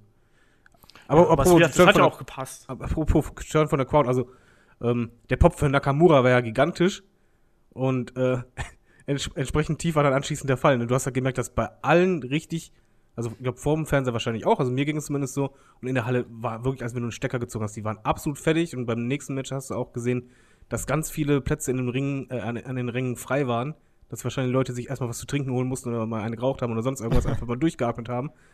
Das, das ging halt wirklich an die, an die, an die Substanz. Aber ich finde, man kann das der Crowd aber auch wirklich nicht verübeln. Also, Nein, man kann nein, nicht sagen, so, oh, die. Crowd ist schlecht oder so. Also, da hast du auch nicht gesagt, klar, ich verstehe das. Aber ich hab's halt bei mir, also, ich saß vor dem fucking Fernseher, also, ich saß nur vor dem Fernseher und hab mir das angeschaut und war, ich war im Arsch nach dem Match. Also, so, und ich, ich will gar nicht wissen, wie das dann ist, wenn du noch in der Halle bist und quasi in, in der Crowd. Also, das ist, ähm, also, ich, ich glaube, ich war noch nie so vom Fernsehen gucken so kaputt wie gestern.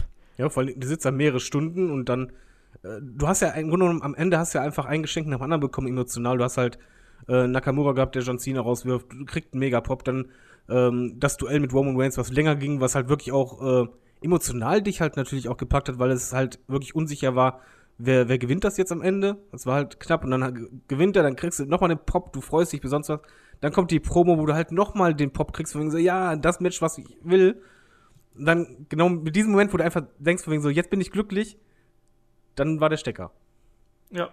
Luft war halt einfach komplett raus nach dem Rumble. Es ist einfach so, die Energie war raus aus der Halle und äh, das ist natürlich auch sehr undankbar erneut für die äh, Wrestler, die dann im Ring stehen. Ne? Ähm, wir hatten dann das Tag Team Match zwischen The Bar und äh, Seth Rollins und Jason Jordan und auch das war, finde ich, ein Story Match eigentlich zu 90 Prozent, ähnlich wie es halt der Opener schon gewesen ist. Ähm, mit der Verletzung von Jason Jordan, sodass quasi Seth Rollins äh, eigentlich ein Handicap-Match bestreiten musste und dann am Ende auch verloren hat. Ähm, Jason Jordan dann mal wieder einmal kurz in den Ring verletzt, sich dann direkt wieder ausgewechselt. Ähm, ja, auch da wieder, ne? Das hätte man auch in Weeklies bringen können, oder Kai? Ja, also ich habe mir ja so auch, ich habe ja gesagt, ich sag mal so, in der Preview habe ich ja gesagt, okay, egal, scheiß drauf, ob wir das gesehen haben, jetzt beim Pay-Per-View werden die wieder abreißen. Und ähm, ja, das war jetzt halt hier eben wie- irgendwie nicht so. Und das Match hat auch nicht gezündet. Natürlich werden da diesen bombastischen Rumble vorher. Es hat mir jetzt aber auch ehrlich gesagt nicht so viel gegeben. Und ich glaube, dass es doch eher so in die Richtung geht, wie das, was du gesagt hast bei der Preview. Dass wir dann jetzt eben so diese, ich nenne es mal Fehde zwischen Rollins und Jason Jordan bekommen. Und jetzt dann irgendwie neue Verfolger auf, ähm, auf The Bar. Also das ist Ja. erstmal, ähm, Jordan und Rollins ist jetzt erstmal vorbei. So, die haben dann jetzt irgendwie ihre Differenzen und sowas. Ähm, ja, aber das Match hat mir jetzt ehrlich gesagt nicht so viel gegeben, wie ich mir erhofft habe. Es war auch, glaube ich, zu lang. Also dafür, dass du halt jemanden isolierst als, als Tech-Team, war es halt einfach zu lang. Es hat sich halt ein bisschen, dieser Umstand, dass halt Jason Jordan draußen war, hat sich für mich halt ein bisschen zu sehr gezogen. Es, die, die vier hatten halt eh das Problem, dass halt die Quote total im Eimer war. Aber das war halt das, was, was mich zusätzlich halt noch ähm, mit rausnahm. Also ich habe halt keine richtige Connection gehabt, weil das einfach wirklich ein Story-Match war. Das bringst du als Segment bei einer Weekly. Jetzt war es ein Rumble, ein Titelmatch und er hat sie halt irgendwie auch gezogen, weil, weiß nicht, vielleicht liegt es auch an dir als Zuschauer, aber vielleicht, vielleicht finde ich das Match super, wenn ich das anschließend gucke, aber ich glaube halt nicht, irgendwie fehlte da ordentlich was. Ja, nee, das war, das war ein gutes Match, halt eben was eine relativ einfache Geschichte natürlich erzählt hat, aber es war dadurch natürlich jetzt nicht so großartig attraktiv, finde ich. Und auch in Seth Rollins, ich muss ja leider sagen, dass ich inzwischen Seth Rollins auch sehr, sehr langweilig finde, weil er immer wieder dieselbe Aktionsfolge runterspult, so gefühlt. Das ist leider wirklich so. Da, Ja. Also, das ähm, gibt mir nicht mehr so viel. Dann hast du Slingblade und dann hier und dann irgendwie Blockbuster. Aber was halt auch eigentlich alles geile Moves sind, ne? Also, jetzt sei mal hingestellt. Ja, aber es nutzt sich Aber- halt all- alles ab. Das ist, glaube Ja, ich, dieser das ist so das Problem. einfach bei ihm. Du siehst Weil es einfach sehr häufig und das wirkt, ähm, schönes Wort, Schema F wieder, ne? Ja, du Ja, siehst halt im, im Ring halt nicht eine wirkliche Änderung in den letzten zwei Jahren zum Beispiel. Es ist halt der Seth Rollins, wie er vor zwei Jahren war im Ring, eigentlich. Ja, und das vor allem, also was mich ja immer so stört, ist ja, dass dadurch quasi, dass diese Aktionen so extrem athletisch sind, ne? weil da machen wir uns nichts vor, da ist nun mal Seth Rollins, das ist seine Stärke, ne? diese Gelenkigkeit und diese tollen Aktionen da auch so entsprechend rüberzubringen. Aber diese Athletik ähm, geht halt eben dann auch zu Kosten der Matchgeschichte. Also ich finde, das hatten wir auch jetzt, glaube ich, in, den, in irgendeinem der vergangenen äh, Events, wo dann Seth Rollins bei Raw war das ja, glaube ich, auch, wo, wo Seth Rollins dann einfach auch die Knieverletzung irgendwie vergessen hat und dann trotzdem die, die Aktionen gezeigt hat und sonst irgendwas. Und das nervt mich einfach. Aber, aber ich glaubst finde, du, das liegt an der Athletik? Weil zum Beispiel in AJ Styles ist für mich ein Paradebeispiel dafür, wie du Athletik und, und halt bestimmte äh, Moves, die du halt kennst, auspackst, aber jedes Mal in einen anderen kontext. Ja, aber er, er verkauft es halt auch anders. Vielleicht liegt es auch an der Mimik oder an der Körperhaltung oder ich weiß es nicht. Ähm, aber auf jeden Fall habe ich bei Seth Rollins einfach immer das Gefühl, so im einen Moment ist er noch fertig, im nächsten Moment ist er immer so Lampe wieder an, bam, bam, bam, bam, bam und dann kommt zwei Minuten Aktionsfolge, Superkick, Blockbuster und ich weiß nicht was. Und das nimmt mich halt eben echt aus dem Match raus und das war halt hier eben auch wieder so, wo er dann gefühlt zehn Minuten einsteckt und dann aber trotzdem noch mal ein Comeback startet. Ähm, das ist mir dann, um, um David zu zitieren, das ist mir dann einfach auch zu viel und ich finde Seth Rollins ich mag den eigentlich total gerne, aber ich finde, ähm, es wird da ein bisschen äh, äh, Style over, wie sagt man so schön, Style over Substance. Also quasi, da wird zu viel, was schön aussieht, darüber gesetzt, ähm, dass einfach Substanz in den Kampf reinkommt und eine Geschichte erzählt wird. Und das ist ein Problem, was ich mit Seth Rollins jetzt schon seit, ich glaube, wahrscheinlich seit seinem Comeback habe, so gefühlt. Ähm, ja, lange Rede, kurzer Sinn. Also, das war jetzt kein Wunder wie berauschender Kampf. Wir haben neue Tag Team Champions ähm, und wir haben halt eben die Story-Fortsetzung des, äh, denke ich, langsam zerbröselnden Tag Teams aus Jason Jordan und Seth Rollins. Also, ich glaube, da müssen wir keine Propheten sein. Das wird langsam auseinandergehen und mal sehen, wie sich das da entwickelt. Jo, dann ging es weiter mit dem äh, WWE Universal Championship Match Triple Threat zwischen Champion Brock Lesnar gegen Braun Strowman und Kane. Und das war eigentlich genau das, was ich erwartet habe. Muss ich ganz ehrlich sagen. So. Das war halt ein, ein Plunder, ein Plunder-Brawl, wie er im Buche steht. Es war äh, heftig und das war irgendwie beeindruckend, weil es mal wieder drei dicke Brocken gegeneinander waren, die sich durch die Gegend geworfen haben. Braun Strowman konnte seine Stärke ausspielen, denn Kane war halt irgendwie da und wirkte ein bisschen deplatziert hier und da. Ja, und Brock Lesnar hat Leute durch die Gegend geworfen, so. Ich habe mir ja eine Frage an unseren ähm, Match-Analytiker David, weil dem ist bestimmt auch aufgefallen. Und zwar, ähm, nach dem doch sehr bösen oder blöd getroffenen Knie von ähm, Braun Strowman gegen Lesnar, war ja Lesnar so semi-glücklich. Und ähm, der hat ihm da ja schon ordentlich eine Bombe verpasst, ne? Also, jetzt auch in der Wiederholung oder sowas, das war halt einfach ein Schlag gegen Das den war ein Kopf. richtiger V-Schlag. Das war, Das war halt ein richtiger Schlag Boxen. in den Kopf. Und ich muss sagen, ab der Stelle wirkte ein Braun Strowman auf mich trotzdem so ein bisschen bedröppelt. Also, ähm, also irgendwie, ich, ich weiß nicht, ob es irgendwie eingeschüchtert war oder verwirrt, weil er halt gerade einfach eine brachiale Faust gegen seinen Kopf bekommen hat von Brock Lesnar. Aber was ist das denn für eine asoziale Wix-Aktion, dass du, ähm, also so, ich denke einfach, der war scheiße angepisst, was man verstehen kann, klar. Ich glaube aber nicht, dass das Knie von äh, Strowman extra war und ihn dann einfach mal so gegen den, gegen den Kopf zu scheppern.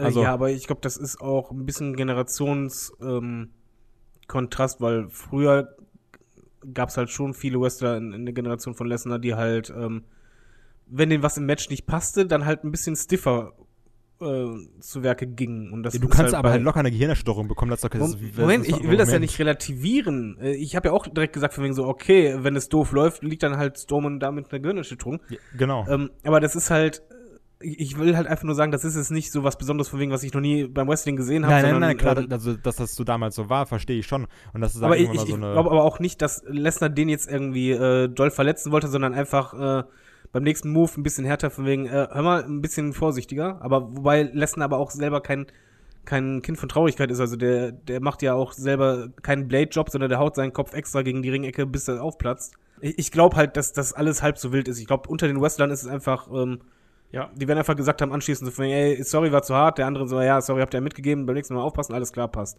aber also ja, ich, das glaube ich nämlich auch. Lass mich mal ganz, ganz kurz da rein, weil ich glaube, also ich finde, dass generell Lesnar und Strowman generell ziemlich rough miteinander arbeiten. Also Lesnar lässt ja auch Sachen mit sich machen, die er, Ich die sonst grad kein sagen, anderer mit ihr machen darf. die geben sagen auch einander so. die Erlaubnis, das merkst du ja. Genau. Ich glaube, das ist ein Gentleman's Agreement zwischen den beiden, so nach dem Motto, komm, äh, wir dürfen, wir hauen uns da auch mal ein bisschen stärker, als das eigentlich äh, notwendig ist oder sonst irgendwas. Ich glaube, die beiden haben Spaß daran, dass das beides so Biester sind und ich denke, das gehört da einfach mit dazu. Ich glaube, da sind wir einfach als, als feinfühlige äh, Normalsterbliche. Ich glaube, wir sehen das viel, viel enger, als das die Wrestler selber tun. Ja, vor allen Dingen, du siehst es ja auch gerade bei diesen äh, Tischbums am, beim Kommentatorenpult, äh, die es halt öfters gab in der Vergangenheit zwischen den beiden. Die sind halt auch wirklich hart. Also da ist auch nicht von wegen so ganz vorsichtig, nein, da ist noch die Tischkante, ich versuche dich genau mittig zu platzieren, sondern einfach wegen volle Wucht drauf, komm, gib mal alles rein, damit das fett aussieht. Also ich glaube auch, dass, dass die beiden sich da einfach ein bisschen Freifahrtschein gegeben haben und in dem Moment halt verlassen und gesagt haben, ey, Vorsicht und weiter geht's. Also ich glaube nicht, dass Ja. sie überhaupt im Match noch lange drüber nachgedacht haben. Beim Match im Übrigen, ich habe vorher auch äh, im Chat geschrieben, von wegen so, ich möchte jetzt einfach nur Zerstörung sehen. Und genau das habe ich bekommen und ich finde es unfassbar beeindruckend, wie viel, also nicht nur wie groß die sind, sondern einfach wie viel Kraft Lesnar und, und Strowman haben. Das ist halt was anderes als zum Beispiel Batista, der ist halt auch groß, aber der hat halt nicht viel Kraft.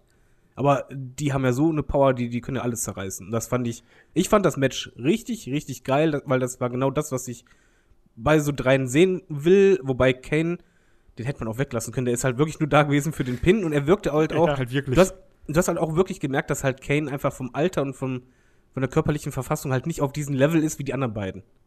Das Ja, hast du einfach gemerkt, er, er war nicht gleichwertig. Und ich fand halt, das Finish fand ich kacke. Muss ich zugeben. Das, das ging mir irgendwie zu flott.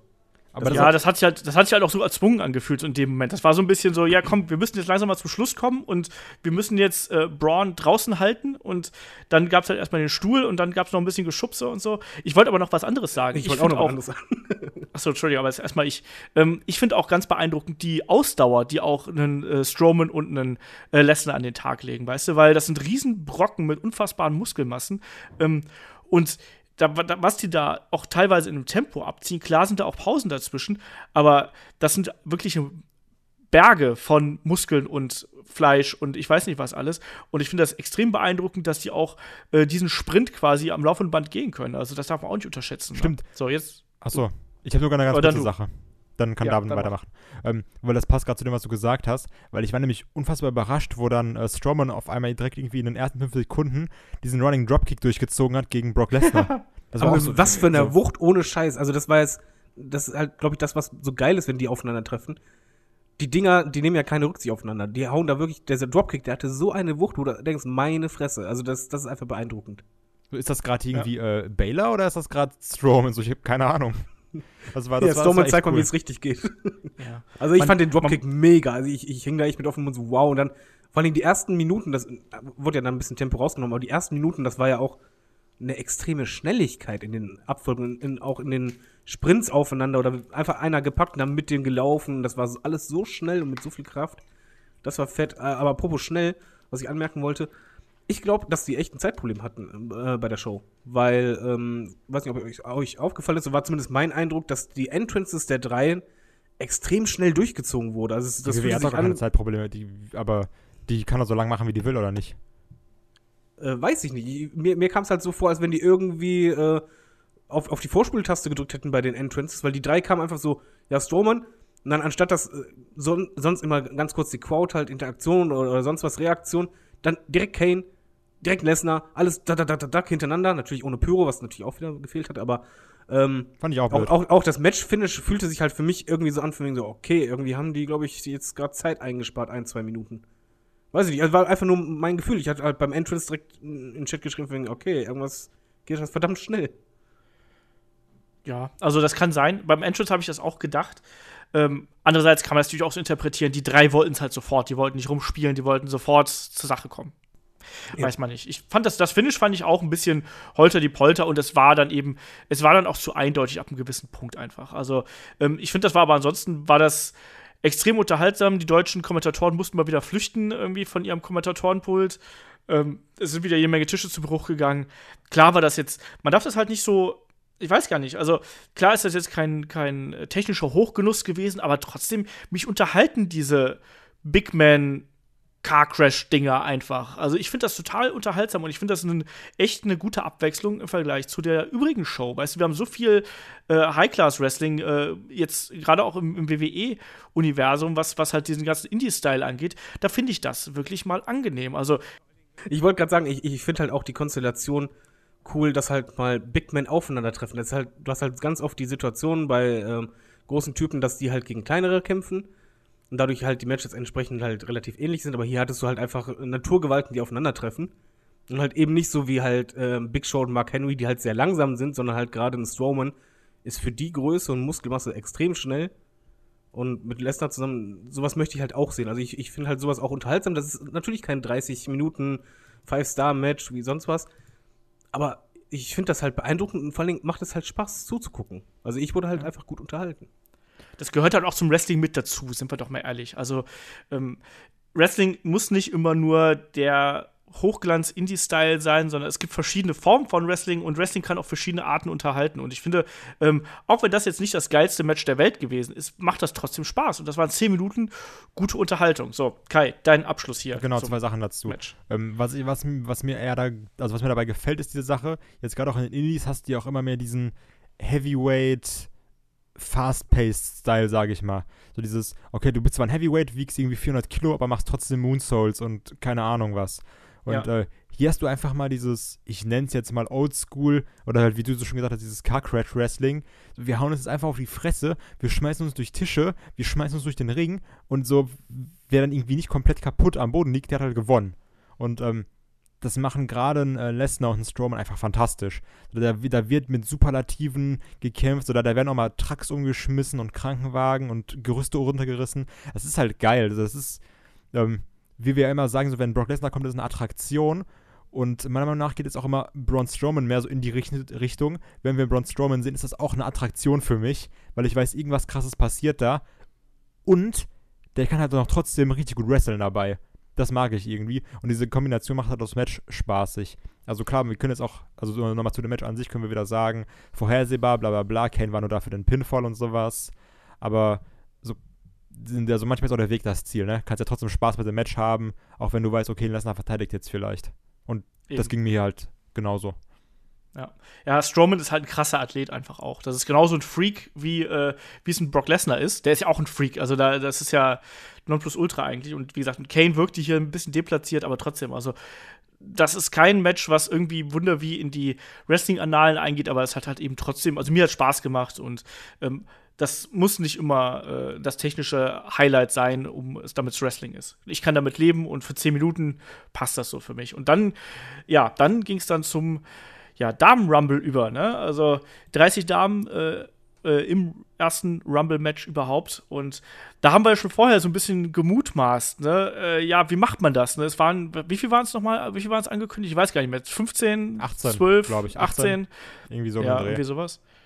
Ähm, und ja, wie füllt man diesen Rumble auf? Und mir fällt es ehrlich gesagt hier bei diesem Rumble schwerer, das so zusammenzufassen, wie wir das gerade bei dem Männer-Rumble gemacht haben, weil ich finde, das war für mich von den Geschichten her, die erzählt worden sind, ganz merkwürdig verteilt. Und zwischendurch hatte ich sogar das Gefühl, also gerade so zwischen den Zahlen, also zwischen den, den äh, Nummern 10 bis 20, habe ich davor gesessen und dachte mir so, okay, das ist gerade eine Gimmick Battle Royale.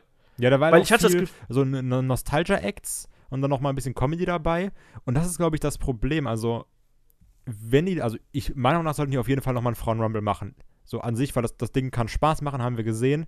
Ähm, aber dann bitte mit 20 Frauen. Also halt passend zum Roster. Weil du kannst halt nicht jedes Jahr sagen, okay, jetzt bringen wir nochmal, hallo, jetzt nochmal Trish Stratus da. Und jetzt bringen wir nochmal Lita raus. Und jetzt bringen wir nochmal die und die raus. Ähm, weil du, du, hast halt einmal quasi diesen, diesen äh, Nostalgie-Flavor dabei. Und dann sagst du, okay, die ist jetzt da, aber das kannst du nicht jedes Jahr machen. Also dann, dann, ja. dann mach lieber 20, dann hast du es komprimiert, dann hast du auch nur die dabei, die auch wirklich ganze Zeit aktiv dabei sind. Da kannst du immer noch drei von damals reinschmeißen. Das ist halt cool wie bei der Männer Rumble immer. Und dann hast du auch mehr Story da drin. Weil hier hattest du jetzt einfach sehr viel, okay, du hast so Aufeinandertreffen von welchen, dann hast du auch noch Sasha Banks und Bailey irgendwann, aber da dazwischen hast du irgendwie eine Michelle McCool, die mal da ist. Dann hast du noch eine Molly Holly, die mal da ist. Dann hast du noch irgendwie eine äh, Beth Phoenix, die mal da ist, die alle auch irgendwie so einen kleinen Spot hatten, zum Beispiel Beth Phoenix dann mit Natalia oder sowas. Aber an sich war das jetzt nicht so Fäden getrieben wie eben in den Männer, in den Männer Rumble. Ja, ich fand den, den Rumble, der hat mir nicht viel gegeben. Also ich habe mir den angeschaut und man hat so ein bisschen dieses, ähm, man ist bei irgendwas zum ersten Mal dabei. Dieses gute Gefühl, das hatte man da, das, das, das haben sie geschafft und ähm, Ja, trotz Stephanie McMahon als Color-Commentator dabei, die ich übrigens ganz schrecklich fand. Ähm, Unfassbar schlecht. Als hätte sich einfach zu jeder Wrestlerin ein Trivia-Fact aufgeschrieben. So, ja, da ist Mandy Rose, die kann äh, 300 Pfund äh, squatten. Ah, da ist Tamina, die hat Schuhgröße 44. So, so zu jedem irgendein so dummen Fakt und nichts dazu beigetragen. Nix. Ja, und zu jedem, zu jeder, die irgendwie schon vor zehn Jahren dabei war, sagt sie halt so, ja, die kann ja immer noch was, ne? Die kann immer noch äh, laufen und wresteln und so. Also mir hat dieser Damen-Rumble hier nicht so wirklich viel gegeben. Ich fand den teilweise sehr unsauber. Ähm, ich habe mich sehr gefreut, als eine Lita zum Ring kam und habe dann aber mich auch gegruselt, als sie dann im Ring war, weil ich fand sie sehr also ich habe, ich fand, dass sie sehr untrainiert gewirkt hat einfach. Also ich weiß nicht, David, du kennst Lita ja auch noch von damals. Ähm, sie war ja nie eine, die so 100% sicher gearbeitet hat, aber zumindest war sie athletisch irgendwie dabei. Hier hatte ich das Gefühl gehabt, als sie den Moonsault angesetzt hat, die bringt sich gleich um. Oh ja. Es ist- Sorry, dass ich jetzt reinspringe. Ich dachte, oh Gott, scheiße, die bricht jetzt das Genick. Also, der war ja so komisch angesetzt, mein Herz ist ganz kurz stehen geblieben. Jetzt David. Die hat den früher genauso gemacht, ganz ehrlich. Also das, das war genau Aber so. nicht so der- flach. Doch, guck dir mal. Ja, die ist, in, guck die dir mal in immer sehr flach an. gesprungen, aber ein bisschen höher ist es schon gesprungen, so. Ja, es gab ja auch Matches, nee, wo die richtig flach gesprungen ist, wo die halt äh, jemand das Knie voll ins Gesicht gehauen hat. Die hat den sehr oft sehr unsauber gemacht und ähm, Moment, erstmal muss ich jetzt mal zurückspulen, weil ihr sagt ja schon, wie ihr den Rumble findet. Ähm, ich hätte eine komplett andere Meinung sagen als ihr, die ihr absolut nicht nachvollziehen könnt.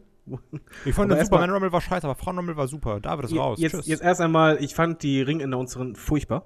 Alter. Mir ging's voll auf den. Sack. Erstmal die Stimme war schlecht und dann ka- kann es halt nicht sein, dass halt ähm, Leute angekündigt werden und dann äh, singt die das fast schon oder, oder macht äh, bei, bei ähm, Charlotte kommt raus und dann macht die selber Wuh, du einfach denkst, oh mein Gott, Das war auf. so cringy, ne? Also, Ähm, Stephanie McMahon als Kommentatorin hat super viel kaputt gemacht, weil die halt irgendwie so ähm, gesprochen hat, als wenn die irgendwie mit einem kleinen Kind reden würde. Von so, oh, guck mal, die, ja, guck mal, die geht raus, die geht raus. Nein, doch nicht. Obwohl jeder sagt von wegen, nein, die fliegt jetzt nicht raus. Und ähm, was mir noch mehr auf den Keks ging, deswegen vorhin noch mal, wir haben ja diese Konstellation zum Beispiel oft beim Rumble, beim Rumble gibt's halt keine richtige Logik. Das heißt, äh, du hast ein Tech-Team, was halt äh, sich mittendrin ähm, aufsplittet und verschiedene Leute abfertigt, anstatt zusammenzuarbeiten. Oder Wrestler, die andere Wrestler schlagen, wo die gerade dabei sind, jemand rauszuwerfen. Wird nie kritisiert, es ist normal. In diesem Rumble, und das, wenn ihr den nochmal schaut, achtet mal drauf, ich weiß nicht, wer es war, ähm, ich meine Corey, ähm, wurde dermaßen oft a- sich, sich lächerlich gemacht darüber, dass Sascha Banks zum Beispiel immer äh, Wrestlerinnen angegriffen hat, die gerade dabei waren, jemand anderen rauszuwerfen. Ja. Und das war so massiv oft im, im Laufe des Rumbles, dass ich irgendwann mal eine Hasskappe hatte, weil es einfach den Wrestler dadurch schwach macht, weil das, das weiß halt jeder. Nur man, man sagt es halt nicht. Das ist genauso wie, dass jemand einen Wrestler rauswerfen will und um ihn greift, damit er halt eben nicht rausfällt. Da, da sagst du auch nicht als Kommentator, ah, warum hält die dir denn fest? Das ist doch dumm. Und das hat mega viel äh, kaputt gemacht. So, und jetzt sage ich was, was ihr nämlich absolut nicht nachvollziehen könnt, wo ich aber zumindest sagen kann, ich habe ein einziges ähm, Rumble-Feedback-Ding angeschaut im Internet, das war bei YouTube, von What Culture, habe in den Kommentaren geschaut und ich war überrascht, wie viele meine Meinung waren, weil ich fand den Frauen-Rumble besser als den Männer-Rumble. und ich weiß, ihr, ihr- ihr könnt es nicht nachvollziehen, ich bin aber absolut nicht alleine da mit der, mit der Meinung. Ich fand den sehr unterhaltsam. Er war natürlich stellenweise äh, Bocci und so weiter. Es war eine ganz andere Art von Rumble. Es war halt eben keine, kein Storyline-Rumble, sondern das war halt ein Rumble eher, jeder kann jeden rauswerfen. Und es gab halt äh, Surprises, Überraschungen, es gab halt überraschende Eliminierungen. Äh, ich, ich hatte meinen Humor drin. Ich kann, natürlich könnt ihr das analysieren und so weiter. Ich kann absolut verstehen, wenn jemand sagt, nein, das war jetzt nicht mein Ding. Männer Rumble super, Frauen Rumble super beschissen, kein Ding. Ich fand es halt überraschend zu sehen im Internet von wegen, okay, sehen aber echt mehrere so. Und ich auch, weil ich habe mich einfach da sogar mehr unterhalts, äh, unterhalten gefühlt. Ich kann euch schlecht erklären, warum. Vielleicht wegen den ganzen Comebackern oder so. Ich weiß es nicht. Ich fand halt die Action äh, gut. Es ist, ich fand halt, es war schneller, abwechslungsreich. Ähm, ich konnte halt ähm, bei vielen Eliminierungen das nicht vorhersehen. Ähm, ich habe mitgefiebert. Ich wurde gut unterhalten. Bei manchen Wrestlerinnen, Lita halt war echt so ein Kandidat, wo du dachtest, okay, ähm, die ist es irgendwie wirklich nicht so trainiert. Das hast du halt auch wirklich gesehen. Das war halt einfach auch, sie wirkte auch sehr unsicher. Sie war nie die sichere im Ring, wirkte hier noch unsicherer. Andere zum Beispiel wie Molly Holly, wo du dachtest, holy shit, also die, die kann es ja immer noch, aber genauso gut wie damals. Ähm, ich, ich fand den Rumble ehrlich gesagt für einen Frauen-Rumble, wo ich ja vorher eher so skeptisch war, von wegen, äh, könnte echt gut werden, könnte richtig beschissen werden. Entschuldigung. Ähm, ich wurde absolut positiv überrascht. Ich, ich hätte nichts dagegen, wenn man den Rumble wirklich regelmäßig macht. Äh, also beim, jedes Jahr beim Royal Rumble, Männer Rumble und einen Frauen Rumble macht. Ähm, mit den 30 habe ich auch kein Problem, weil äh, im Laufe eines Jahres, mal ehrlich, dann holst du halt einfach noch NXT-Leute mit da rein. Hast halt dieses Jahr primär, weil das halt der erste war, alte Leute reingemacht. Ich fand ein paar Stare-Downs cool. Natürlich, so wie die Code auch, als äh, Trish äh, und Mickey James sich gegenüberstanden. Das hatte schon was. Das war auch geil, ja. Ähm, ich fand das halt überraschend, dass die Crowd sich noch so dran erinnert hat, aber das war direkt so, uh.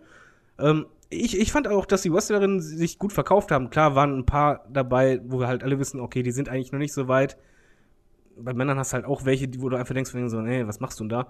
Ähm, ich, ich fand die wirklich unterhaltsam. Ich fand den auch gut und ich kann halt, ich sag nicht qualitativ äh, besser Emotional. oder feinfühliger, sondern es war einfach vom Unterhaltungsfaktor her, hat, fand ich den Frauenrumble wirklich besser. Und wie gesagt, es, es geht ja nicht nur mir so, aber das heißt auch nicht, dass der andere schlecht war oder dass es faktisch so ist, aber vom Unterhaltungsfaktor, mir persönlich hat einfach der Frauenrumble echt besser gefallen und ich fand den richtig gut.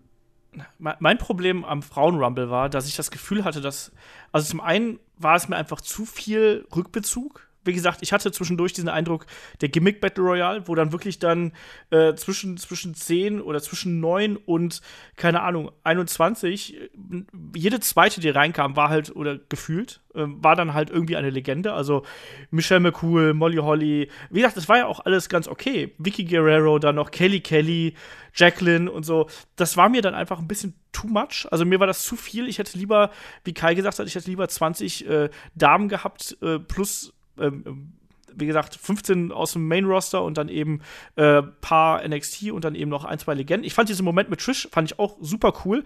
Ich fand zum Beispiel auch, ähm, ja, die Bellas am Ende waren mir ein bisschen viel. Was mich aber am meisten gestört hat, war eigentlich die Tatsache, dass am laufenden Band der Ring leer war. Dass nämlich äh, gefühlt äh, drei Viertel der Leute, die gerade am Anfang drin waren, irgendwann irgendwo unter dem untersten Seil durchgerutscht sind oder einfach draußen lagen. Und gerade als dieser Nia Jax-Spot kam, dass die da einfach mal so drei Nummern alleine im Ring stand quasi oder One-on-One-Matches gemacht hat, das finde ich richtig scheiße. Weil ein Rumble lebt für mich davon, dass der Ring voll ist und dass äh, ja viele Menschen aufeinander einprügeln, dass an jeder Ecke irgendwas passieren kann. Und das hatte ich hier nicht. Ich hatte immer das Gefühl, dass es, das sind sehr sequentielle Ereignisse sind, die auf, ein Kamera, auf eine Kameraposition beschränkt sind, damit man diesen Moment vielleicht einfangen kann. Aber drumherum passierte eigentlich nichts. Und das war was mir, das, der Rumble heißt ja Rumble nun mal, dass dadurch das viel passiert. Und das hatte ich hier halt eben nicht, sondern ich habe immer das Gefühl gehabt, dass man äh, quasi verschiedene Einzelmatches in irgendwelchen Konstellationen zusammengefügt hat. Und wenn Beteiligte daran nichts zu tun hatten, da sind die aus dem Ring gerollt. Und das hat mich wahnsinnig gemacht. Außer, dass eine Sascha Banks, die ja äh, ab äh, Nummer 1 drin war, dass die quasi dann die Hälfte der Zeit einfach draußen gelegen hat. Ich finde, eigentlich sollte es in Royal Rumble die Regel geben, dass man nicht aus dem Ring rutschen darf in irgendeiner Form. Das hat mich total wahnsinnig gemacht. Tut mir leid. Das, äh, das war was, das äh, gehört eben für mich zum Rumble dazu, dass du eben viele Personen im Ring hast. Und das hat hier vorne und hinten für mich nicht funktioniert. So, Kai. Sehe ich genauso. Also nicht ansatzweise so gut wie der Männer Rumble. Ähm, das war einfach ganz viel. Das war so ein bisschen, ich weiß nicht mehr, welcher Männer Rumble das war, wo du einfach gemerkt hast, okay, die, die, die, ähm, ach, du, du weißt doch das so bestimmt, du weißt sowas, Olaf. Oder David, du doch auch. Ähm, wir hatten auch mal so einen Männer Rumble vor einigen Jahren, wo dann auch irgendwie noch alle Kommentatoren reinkamen und ganz viele Legends. Ach Gott, ja. Wo du einfach gemerkt 14? hast, okay, da, da fehlt gerade das Roster. Kann auch sein, dass es sogar der, der 40er-Mann, der 40 Das war der 40er, wo einfach zu viel Platz war und Ja. die nicht wussten, was sie Und das war halt hier sollen. genauso. Du hast halt erstmal die ganzen Leute gehabt und dann irgendwie mal aufgefüllt mit irgendeiner Legend, die vom Prinzip auch nicht so den Mega-Bezug hatte. Ich fand auch viele ganz cool, aber auch so eine Jacqueline, sowas hätte ich auch alles nicht gebraucht. Ähm, so ich, ich kann halt diesen, diesen Pop verstehen, aber ähm, so rein storytechnisch hatte der sehr, sehr wenig. Du hattest fast gar keinen Bezug. Die meisten Stories, die es gab, die wurden gar nicht irgendwie, äh, auf die, auf die wurde kein Bezug benommen, genommen, weil als Ruby Riot zum Beispiel reinkam, war der Rest der Riot Squad schon draußen oder so ein Bums. Also, ähm, und wie du schon gesagt hast, das waren am meisten wieder waren zwei im Ring und sechs Leute lagen draußen. Also, so, mir hat der Spaß gemacht, aber das war jetzt auch nicht Gott weiß wie gut. So, ich, ich fand Ich das Ende das halt ganz cool. Ich, mir hat das Finish mit Nikki Bella und ach, äh, ja, genau, mit Nikki Bella und Asuka sehr, sehr gut gefallen, weil du einfach nochmal äh, schöne Spannung hattest drin. Aber ähm, es waren einfach zu viele. Ja, es ist einfach also- denke ich mal, auch eine, eine Ansichtssache, ob du halt da analytisch rangehst oder einfach nur dich in Anführungszeichen dich berieseln lässt. Was du halt, wenn du den halt nochmal schaust, achte mal auf die Quote, die ist richtig abgegangen. Ja, aber du kannst Ja, doch nicht sagen, ja, der- an den Männer-Rumble gehe ich analytisch ran, an den Frauen-Rumble nicht. Nein, ich will nur gerade sagen, warum halt äh, generell, äh, wenn wir jetzt, wir sind ja gleich bei Fazit und ich kann absolut verstehen, das ist nämlich genau das, was ich halt äh, quasi sagen will. Wenn jemand sagt, er fand den Royal Rumble als Pay-Per-View halt irgendwie kacke, kann ich das genauso verstehen, wie wenn einer sagt, das war der geilste Royal Rumble insgesamt äh, oder Rumble Match oder sonst was der letzten Jahre oder Jahrzehnte oder aller Zeiten, kann ich absolut verstehen, weil ich glaube, das hat extrem viel mit ähm, persönlichen Empfinden in dem Moment zu tun. Natürlich, jed, im, Meinungen sind immer subjektiv, aber bei dem Rumble kann ich, kann, kann ich mir halt einfach richtig vorstellen, wie du mit zwei Mann da sitzt und der eine es so sieht und der andere, obwohl er daneben sitzt, es genau andersrum empfindet. Weil es halt einfach Gefühlssache ist. Ich kann das alles nachvollziehen, bei, zum Beispiel beim Frauen Rumble. Und dann siehst du halt einfach im, im Netz, wo die dann schreiben von, ja, der, der fand ich noch besser als die Männer Rumble oder sonst was. Und ich lese mir dann die Begründung an und ich denke einfach so, ja, ich fand das auch irgendwie voll cool. Ich weiß aber noch nicht mal warum. Und das ist halt, ähm, logisch gesehen war einfach kein Storytelling drin. Ich persönlich fand zum Beispiel, dadurch, dass es irgendwie kaum Storytelling gab, war bei mir persönlich, äh, wie gesagt, ich kann nur persönlich sagen, das Gefühl einfach da, dass jede jede eliminieren kann. Und das war halt irgendwie für mich plötzlich eine ganz andere Spannung einfach dabei.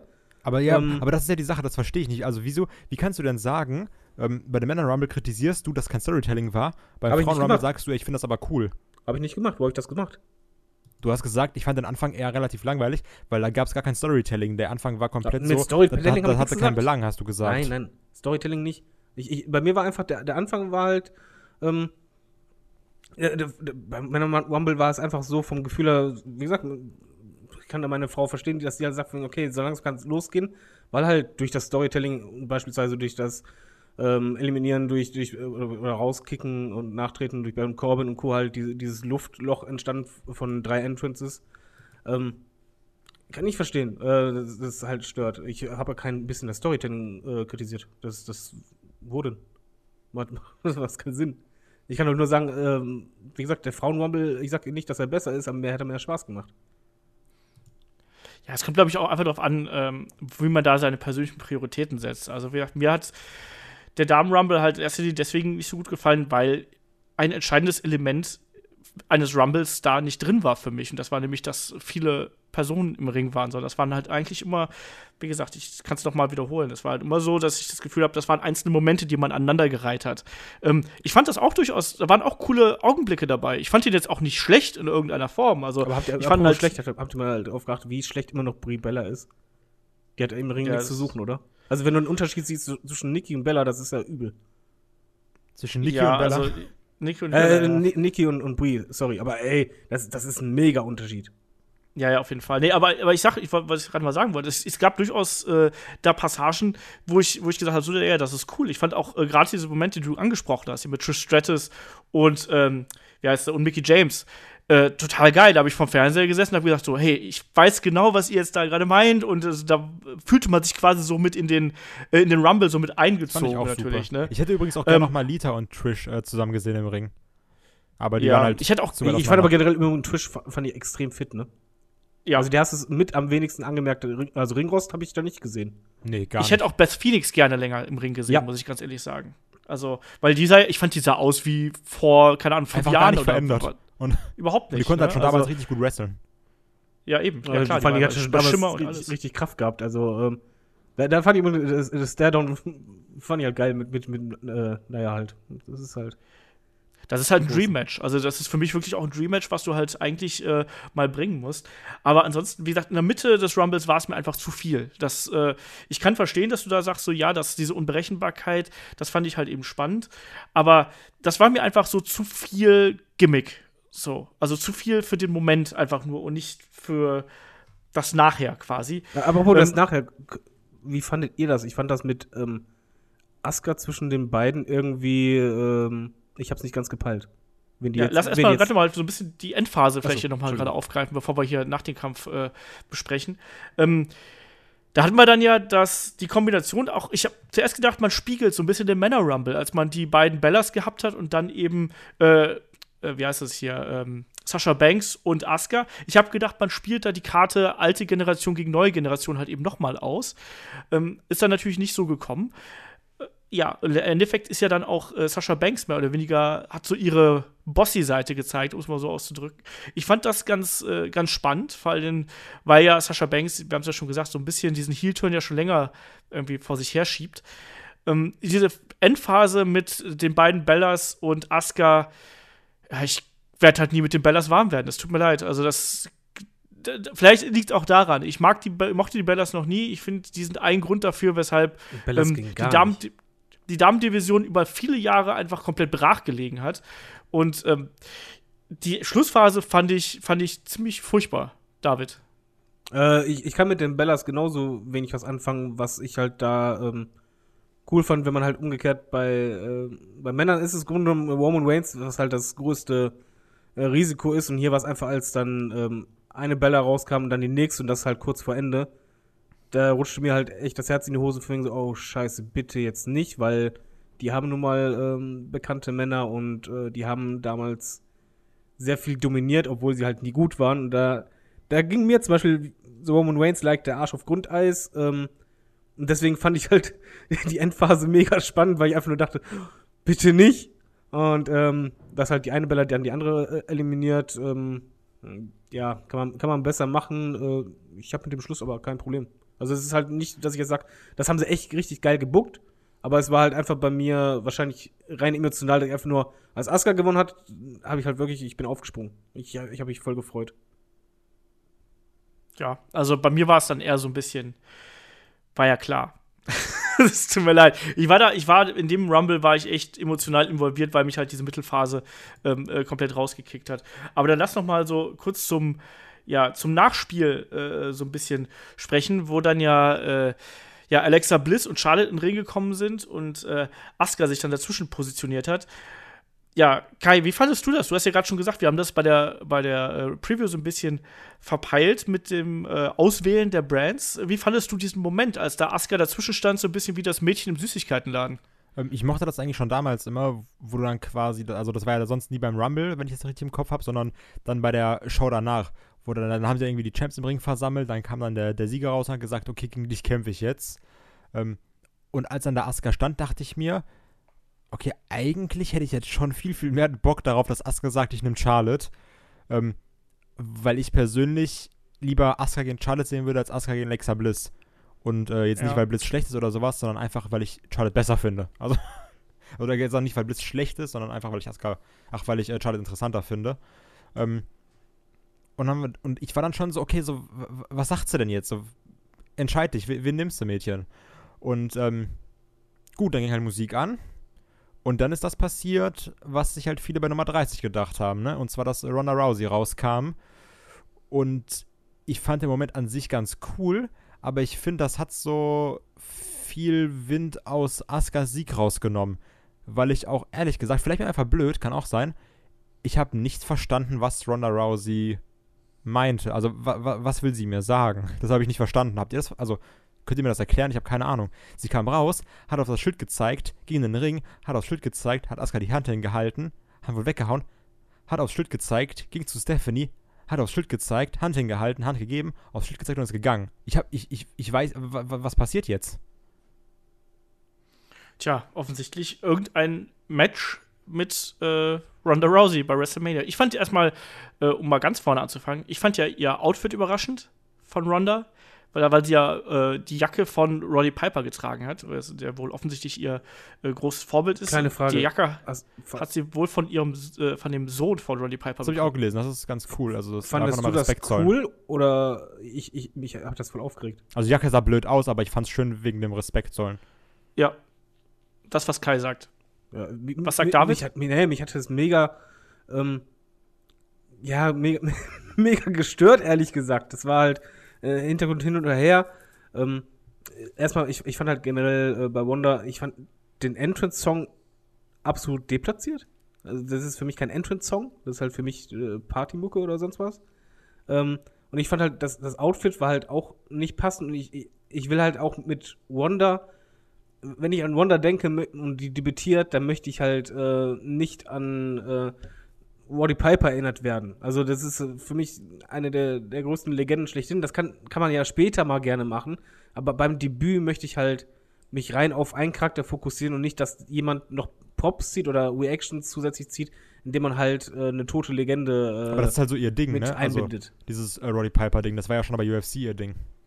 Ja, aber äh, also mi- mich persönlich hat's halt einfach gestört, ähm, persönlich, weil es einfach, mh, wie soll ich sagen, bei so einem dicken Namen, ich habe halt echt gedacht, okay, das haben die jetzt so lange aufgebaut. Ja, das ist ja echt schon ein paar WrestleMania her, dass es halt angeteasert wurde. Hätte ich halt einfach ein eigenes Outfit äh, erwartet, was halt wirklich komplett eigen ist, was halt wahrscheinlich eher sogar die, die Art und Weise ihres Stils halt unterstreicht und halt auch eine andere Musik, die mich halt wirklich gestört hat. Ich mag den Song eigentlich, aber mich hat das gestört einfach und dann halt ähm, durch die unvorteilhafte Jacke wirkte dieses Zeigen auf die äh, auf WrestleMania Logo noch komischer und ich fand halt auch das Ende, das war halt alles so es, es gibt ja Momente im Wrestling, wo du halt sagst, ja, ich möchte den ähm, Zuschauer ungewissen lassen, dass der sich überlegt, ja, was passiert ist, wie ist das jetzt gemeint? Und hier wirkt es einfach von wegen so, ja, was denn nun? Und, ähm, und, und das war einfach bei, bei Asuka, also erstmal vorher, bei Asuka hätte ich mir halt gewünscht, das war das Wunschdenken, ich habe echt kurz gedacht so, oh shit, wenn die jetzt sich entscheiden muss, was ist denn, wenn die jetzt beide, äh, auf, einfach nur auf beide zeigt, ohne was zu sagen, nach dem Motto Triple Sweat, wäre lustig gewesen, egal, auf jeden Fall, jetzt hast du halt so einen großen Moment, du hast halt die erste äh, Frauen-Battle Royale, die halt gewonnen wurde, du hast die Siegerin mit den beiden Championessen im Ring stehen, und dann kommt jemand raus und gibt sein Debüt und nimmt quasi diesen Fokus weg, ohne Mhm. irgendeine Aussage dahinter, außer ich bin bei WrestleMania. Ja, also es fehlte natürlich da schon eindeutig der, ja, das, das eindeutige Signal, wohin da irgendwie das, äh, die Reise führen will. Also halt zu WrestleMania, Ähm, ne? Ja, ganz offensichtlich zu WrestleMania, aber es wurde halt eben noch sehr, sehr vieles im, ja, offen gelassen, sagen wir es einfach so. Also, ich kann das total verstehen, dass man sagt, so, ja, man hat da Asuka das Spotlight genommen, so ein bisschen. Ähm, das ist ja häufig bei, bei großen Debüts so und auch gerade bei den Damen ist ja auch gerade dieser Bruch mit dem K-Fape, das ist ja irgendwie so ein bisschen Tradition fast schon inzwischen. Ne? Also, ich weiß, es haben sich auch viele drüber geärgert, als, als Asuka bei, bei äh, NXT gegangen ist, ähm, wo dann quasi Asuka nochmal von Ember Moon nochmal verabschiedet worden ist und solche Sachen es ist ein bisschen merkwürdig. Ich fand auch das äh, nicht unbedingt gut gelöst. Ja, vor allem, Äh, es, es tut ja, es tut ja Asuka nicht weh, wenn du ihr das Spotlight nimmst, aber damit was Neues anfängst, was irgendwie einen Impact Ja, hat. ja, eben. Aber ich verstehe halt nicht, warum man halt Spotlight nimmt und dann halt keine Message hat. Also ich, ich mal ganz ehrlich, keiner von uns weiß jetzt zum Beispiel, ist halt Wanda irgendwie selbstbewusst, ist sie äh, Face, ist sie Heel, äh, ist sie arrogant oder was will der Charakter sagen, sondern einfach nur, ey, da ist Wanda, die ist rausgekommen, zeigt drauf, will Handshakes geben, geht wieder raus. Also, was, was ich daraus schließe, war auch vor allem, dass Ronda in dem Moment mega nervös war. Und sehr unsicher wirkte sie auf mich. Also, ähm, wie du schon gesagt hast, ich meine, das ist ja auch. Sie muss jetzt quasi was ganz Neues lernen. Das ist nämlich auch das Darstellen natürlich von einer Persönlichkeit. Das wusste sie vorher nicht. Vorher ist sie halt dann eben zum Ring gekommen, hat eben vielleicht vorher noch ein, zwei Interviews und Pressekonferenzen geführt. Das war dann äh, wahrscheinlich noch so mittelangenehm, aber jetzt muss sie ja wirklich einen Charakter verkörpern. Ich glaube, das wird nicht so einfach für sie werden. Und das hat man jetzt auch gesehen, auch gerade mit diesen Abläufen und so, dass sie da noch ein bisschen unsicher gewirkt hat und vielleicht auch ein bisschen nervös und vielleicht auch so ein bisschen von ihren eigenen Emotionen so ein bisschen übermannt, weil ich hatte auch das Gefühl gehabt, dass sie am liebsten ähm, ja einfach nur gefeiert hätte und sich einfach nur gefreut hätte, dass sie jetzt Ja. da irgendwie auftreten darf. Hab ich auch gedacht. Finde ich Ja, aber auch also auch gerade als sie sympathisch. Also, Das war, ich fand sie Nein, doch total niedlich, aber das, sympathisch, aber- das soll sie ja nicht Ja, ja, verkörpern. klar, sie soll das nicht das verkörpern. Problem. Die soll eine Kämpferin verkörpern. sagen, du haust äh, eine MMA-Maschine in den Ring und, und denkst als Zuschauer mir, ach, die ist aber niedlich.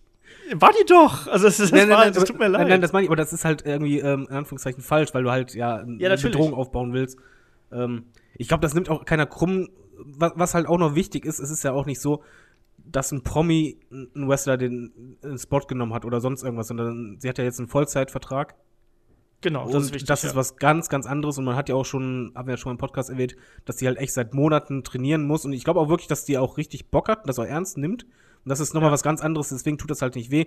Ich hätte mal, mich halt nur gefreut, und da hätte sie wahrscheinlich einfach Unterstützung von Steph zum Beispiel äh, brauchen können, dass so eine kleine Message direkt rauskommt, weil dann hat dieser Impact, der halt natürlich super Pops bekam, ähm, äh, er hätte einfach mehr eingeschlagen. Oder hätte irgendwas Bedeutungsvolles gehabt. Das sehe ich auch so. Wir haben übrigens einen Spot im Damen-Rumble vergessen, natürlich, den Naomi-Spot. Ember Moon haben wir auch vergessen, aber wir haben Den auch ich äh, den Naomi-Spot vergessen. auf Händen gehen und so. Ach stimmt, der war cool, ja. Ja, Das Naomi macht ja den, den Kofi. Den Kofi, genau. Ja, ich muss auch ein bisschen lachen. Ich, ich finde auch, Naja, was wir natürlich noch nicht erwähnt haben, was natürlich logisch ist, aber man sollte es vielleicht erwähnen, weil ich glaube, das ist halt schon WWE untypisch, wenn du schon zwei Rumbles hast, dass zwei Asiaten das gewinnen. Ja. Also das fand ich halt schon überraschend und das ist schon beeindruckend. Boah, also, Und vor auch- allem- Entschuldigung. Ja, und vor allem auch zwei Asiaten, die so einen sehr, sehr ähnlichen Kampfstil verfolgen. Weißt du, wir sagen immer so, ja, hier WWE, ne, äh, alles nur so soft und so. Das sind zwei Asiaten, die eigentlich den Strong-Style verkörpern. So. Ähm, die eigentlich smart-markiger gar nicht sein können. Also es ist schon sehr merkwürdig, wie sehr sich da äh, WWE auch so dem Internetmarkt sozusagen ja, entgegenstreckt, finde ich. Also allein mit diesen beiden, mit diesen beiden Siegern jetzt in den beiden Rumbles. Also ich finde das schon relativ auffällig. Kai, du wolltest noch was sagen. Genau, das ist ja das ganz, das ganz Schlimme. Wie viele Leute sich übrigens aber aufgeregt haben, dass zwei Asiaten gewonnen haben, ne? Da denke ich auch so, es ist, also, was ist denn hier los? Also so wirklich, da kommen dann die Leute, die regen sich auf, dass, dass einfach zwei Japaner das Ding gewinnen. Ich denke mir, Alter, also ist das dein größtes Problem? Irgendwie ist doch, ist doch scheißegal, Hauptsache sind halt geile Wrestler. Und ähm, ich meine, das zeigt doch auch mal, also weil es auch ganz häufig so, dann wird da und da mal jemand gesigned und hier und dann wird ja auch mal gesagt, oh, die WWE macht unsere, unsere Indie-Darlings kaputt. Und ähm, das ist ja auch jetzt einfach mal ein enormer Vertrauensvorschuss. Also jetzt gut, bei, bei einer Asuka finde ich es sogar noch ein bisschen weniger, weil wir ja wissen, sie hat ähm, die NXT Women's Division sehr, sehr lange getragen. Also klar, in, äh, Nakamura war auch lange Champion bei NXT oder sowas. Aber das ist ja trotzdem irgendwie ein gewisser Vertrauensvorschuss. Da sagst du, okay, wir packen euch jetzt beide in wichtige Kämpfe bei WrestleMania. Und ähm, ich freue mich da halt super drauf. Ja, vor allen Dingen, dass es halt ehemalige NXTler sind. Das ist halt schon was Schönes, wenn halt. Genau, das ist, da- das war das Schöne. Du siehst auch teilweise im Ring, äh, ähm, das war auch gerade am Anfang des Rumbles, also des Männer-Rumbles, du guckst da eben und du siehst, okay, ach guck mal, der ist von NXT, der ist von NXT, der ist von NXT. Du merkst, okay, also was die WWE sich da aufgebaut hat, das ist super. Also diese, dieses eigenes, eigene Ta Ta Talent nochmal kreieren, aber schon vorher bei NXT irgendwie auch schon darstellen, richtig gut. Ich glaube Ja. generell, der Rumble ist schon ein bisschen so. Ich glaube nicht, dass das mit den, mit den letzten sechs beim Männer Rumble ein Zufall war. Ich glaube schon, dass es halt äh, die WWE wirklich auch offiziell quasi immer mehr diesen Generationswechsel vollzieht. Das hast du ja auch gesehen, dass im Männer Rumble zum Beispiel, äh, dann hast du halt einen Stare-Down der etablierten eher, aber dann hast du halt genau so einen Stare-Down zwischen Nakamura und Finn Balor, wo dann die Crowd total abgeht. Ähm, ich ich glaube, die WWE ist sich sehr wohl darüber bewusst, was die halt an den NXT hat und auch dass, dass die NXTler im Grunde genommen einfach auch mittlerweile ähm, ja Stars sind. Und ähm, ich, ich finde das halt sehr wichtig und das ist halt, es ist halt kein normaler Sieger geworden bei, bei den Männern, halt einer, der es immer wird. Und bei den Frauen zum ersten Mal ist halt auch einfach kein, kein standardhübsches Gesicht, sondern es ist wirklich eine richtig gute Wrestlerin. Und ja, ist eigentlich, eigentlich ganz schön, dass die WWE halt sowas einläutet. Zumindest wirkt es auf mich so. Weil sonst würdest du das Ja. nicht so klar hervorstellen und äh, den Kontrast hinstellen, weil ehrlich, bei den letzten sechs war es halt wirklich so, dass du dachtest, alles klar, Wendy Orton und, äh, und äh, John Cena, die werden nicht mehr so lange dabei sein und äh, Rey Mysterio ja auch nicht und die, die, linke Seite ist dann quasi die, die das Zepter übernimmt. Also das fand ich gut. Das Witzige ist, dass sie Darf das, ich mal sorry, eine Frage in den Raum werfen? Ich würde gerne eine Frage in den Raum werfen. Und zwar, sehen wir denn bei WrestleMania dann zum ersten Mal eine Frau im Main Event? Ich traue der WWE gerade alles zu, weil ich glaube, Steph ist da richtig hinter. Ich kann es mir bei, diesen, bei dieser WM noch nicht vorstellen. Es sei denn, es ist halt äh, Asuka gegen Wanda. äh. Ähm, aber Kai, was denkst du? Oder Entschuldige. Äh, Ich wollte nur sagen, aber, aber ich glaube wirklich, dass wir das in naher Zukunft sehen werden, weil mal ehrlich, muss man einfach nur Revue passieren lassen, was jetzt in den letzten äh, zwei Jahren einfach passiert ist, was halt vorher undenkbar war, dass halt wirklich ähm, Frauen in ein Käfig-Match sind, in, beziehungsweise ein Hell in a Cell-Match, äh, dass sie im Main-Event vom Pay-Per-View sind, dass sie einen eigenen Rumble haben, auch noch den Rumble als Main-Event quasi jetzt anführen. Und Steph zieht das halt jetzt auch wirklich ernst durch und ich glaube halt schon, dass das irgendwann passieren wird demnächst. Kai, Ähm, ich kann es mir vorstellen, dass es auf jeden Fall irgendwann passiert. Halt gerade so durch die Argumentation von David mit Stephanie McMahon. Ähm, also, weil, also jetzt ist irgendwie noch mal ein bisschen mehr dahinter. Ich finde, das ist ja so alles ein bisschen eingeschlafen mit dieser Women's Revolution. Aber jetzt nimmt das ja noch mal ein bisschen mehr an Fahrt auf. Ähm, Und du hast ein Mainstream-Gesicht. Das finde ich übrigens auch ganz wichtig. Ronda Rousey ist halt ein großer Name, der eben auch, ich habe das ja auch, glaube beim letzten Mal so als, als Pop-Culture-Icon beschrieben. Die ist ja bekannt und die hat auch teilweise, ich glaube, die hat sogar die höchsten Buy-Rates auch bei UFC-Teils gezogen. Ja. Ja, du hast auch generell, Äh, also- bei den Wrestlern muss man noch dazu sagen, früher waren ja auch die Frauen-Matches so, dass du halt meistens aufs Klo gingst. mittlerweile ist es halt so, dass du halt wirklich diesen Match sehen willst und die Crowd geht ja auch mit. Es ist halt auch nicht mehr so, genau bei Merchandise, die Frauen verkaufen ja auch richtig gut Merchandise.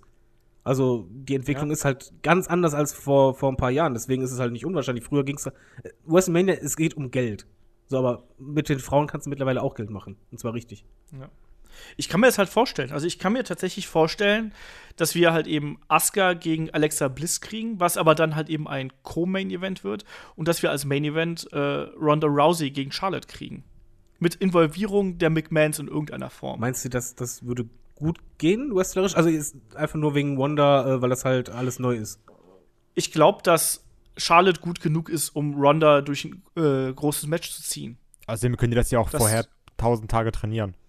Also, Nein, Und du Ich- kannst das ich- halt eben auch aufbauen. Du kannst sagen, Wrestling-Historie gegen MMA und keine Ahnung was. Hier, die, das eine, die Tochter des äh, Rekord-Champions gegen die MMA-Legende und sonst was. Also ich, das, da sind ja, das sind ja allein schon gemachte Charaktere, die du da hast. Ja, Wanda soll jetzt erstmal gegen Sonja kämpfen, der mal zeigen, wie MMA-Schläge gehen. ich hätte aber trotzdem lieber im Main Event ähm, AJ Styles gegen Nakamura. Also das muss ich noch kurz festhalten. glaub ich nicht. Ich glaube, das wird die WWE Ich glaub, nicht. nein, das Main wird auch nicht das bringen. Main Event, aber das ist, also das, wenn wir jetzt schon hier gerade bei Wunschdenken sind, dann, also das, das wäre mein Wunschdenken. Aber ich glaube, das wird, das wird das, das wird das Smart Mark Match of the Night werden. Das werden die irgendwo in eine Midcard packen, so wie damals, keine Ahnung, Angle gegen äh, Shawn Michaels oder so. Die werden die Hütte abreißen und du wirst danach sagen, war geil und dann gucke ich mir halt dann eben was anderes im Main Event Roman an. Ich glaube nicht, dass sie die beiden im Main Event Aber stellen. wer weiß, ich meine, WWE kann auch mal manchmal überraschen. Normalerweise beim, beim größten Zahltag nicht, aber die werden ihre Analysten haben. Und vielleicht überrascht uns irgendwann mal die WWE wirklich mit einem Match als, als Main Event, wo wir denken, okay, das ist eigentlich nur für die Smart Marks, aber okay, gerne. Schauen wir mal, ne? Auf jeden Fall ist der Rumble, gerade was so die Zukunftsaussichten angeht, schon sehr interessant. Ich weiß noch, letztes Jahr haben wir sehr abgekotzt, weil wir gesagt haben, so ja, äh, selbe Scheiße wie immer. Ich meine, jetzt ist es, ist es immer noch sehr wahrscheinlich, sind wir ehrlich, dass ein Roman Reigns sich bei Elimination Chamber in irgendeiner Form Titelmatch holt und dann eben wir doch noch Brock gegen Roman kriegen. Aber ich sehe es nicht mehr unbedingt, dass, äh, dass das der Main Event sein kann. Ich glaube tatsächlich, dass da irgendwas passieren kann. Ich glaube, ne, der Glaube ist der Vater des Gedankens und so. Aber ich glaube, dass WWE da eben äh, andere Wege geht derzeit, als wir uns das vielleicht denken. Und ich glaube, dass vielleicht auch WWE da wieder mehr auf die Internetfans hört, als wir das vielleicht alle zugeben möchten. Lass ich mal so als Denkanstoß hier. Mal eine Frage, wie fandet ihr den allgemein jetzt? Also jetzt haben wir ja den Rumble durchgesprochen. Der Pay-Per-View als Gesamtes, wie fandet ihr den? Oder wie würdet ihr den einordnen von der Wertung her? Unsere Bananenwertung von 1 bis 8. Äh, was bedeutet 8, was 1? 8 ist das höchste, logischerweise, 1 ist das niedrigste. Also 1 ist schlecht, alles klar, okay. Ja. Ähm, ja, keine Ahnung. Also ich fand den, ich fand den durchaus kurzweilig, so insgesamt. Ähm, die die Filler-Matches, nenne ich sie jetzt mal, waren jetzt für mich alle relativ durchschnittlich, sagen wir es mal so. Und den, den Männer-Rumble fand ich sehr gut und sehr unterhaltsam. Den Frauen-Rumble fand ich ein ganzes Deutsch schlechter, aber trotzdem noch unterhaltsam. Äh, deswegen würde ich da wahrscheinlich irgendwas so sechs insgesamt, sechs von acht, würde ich mal so geben, weil man muss halt einfach sagen, also ich fand so, äh, ist natürlich immer so ein bisschen an Haaren herbeigezogen, aber natürlich hatten wir auch andere Sachen am Wochenende, die ein bisschen stärker waren, so in der Gänze, sage ich einfach mal. So, Kai, du. Also ähm, für mich der Männer Rumble auf jeden Fall 9 von 8 Bananen. Also das sowieso. Ähm, jetzt in der Gänze ist halt schwierig, weil, ähm, also bei Takeover fand ich auch nicht alles perfekt. Ich fand auch so die ersten Matches eher so mäßig. Und danach Ja. hat es halt Fahrt aufgenommen. Da kann man auch nicht sagen, so, boah, NXT Takeover hat ja alles rasiert. Hat es halt irgendwie nicht so ganz. Und beim Rumble war es auch so. Ich, wir hatten halt äh, einen der besten Männer Rumble, definitiv. Einen äh, spaßigen Frauen Rumble, wo ich irgendwie mit keinen Erwartungen dran, dran gegangen bin, der mich aber sehr gut unterhalten hat. Ähm, ah, ja, es, also ich tue mich halt schwer mit diesen anderen Matches, weil die beiden Tag-Team-Dinger, die waren jetzt halt nicht so die Bombe. Ich fand SmackDown noch besser als Raw. Ähm, ja, aber ich, also ich finde halt 6 von 8 ist gut. Also ist halt, ist halt grundsolide. So, weil du hattest einfach zwei starke Rumble, aber die anderen Matches sind da eben so ein bisschen untergegangen und waren jetzt auch nicht so, dass, wo du sagst, so, boah, die Matches muss ich mir auf jeden Fall alle nochmal angucken. Also so, ich glaube halt nicht, dass wir jetzt irgendwie in zehn Jahren beim Match of the Week nochmal über AJ Styles gegen Kevin Owens und Sami Zayn reden werden. Sondern halt eher, dann würden wir uns Ja. eher vielleicht den Rumble nochmal rausnehmen. Ja. Das ist aber so, ich finde also David, ein was 6 von meinst 8 du? ist irgendwie solide. Äh, ich ich glaube, ähm, also meine Wertung wäre wär 5 von 8. Bananen. Ähm, die beiden Rumbles fand ich richtig gut. Ich habe halt ein Problem mit, außerdem den ähm, äh, Triple Sweat Match, habe ich halt ein, einfach ein Problem mit den anderen Matches gehabt. Und das ist halt ein langer Pay-Per-View und da gehören halt einfach auch die Matches dazu. Sei es Kickoff-Show, selbst wenn wir die rauslassen, aber die Tag-Team-Matches waren halt nicht gut. Ich fand halt, äh, dass das Styles Handicap-Match halt, es war okay.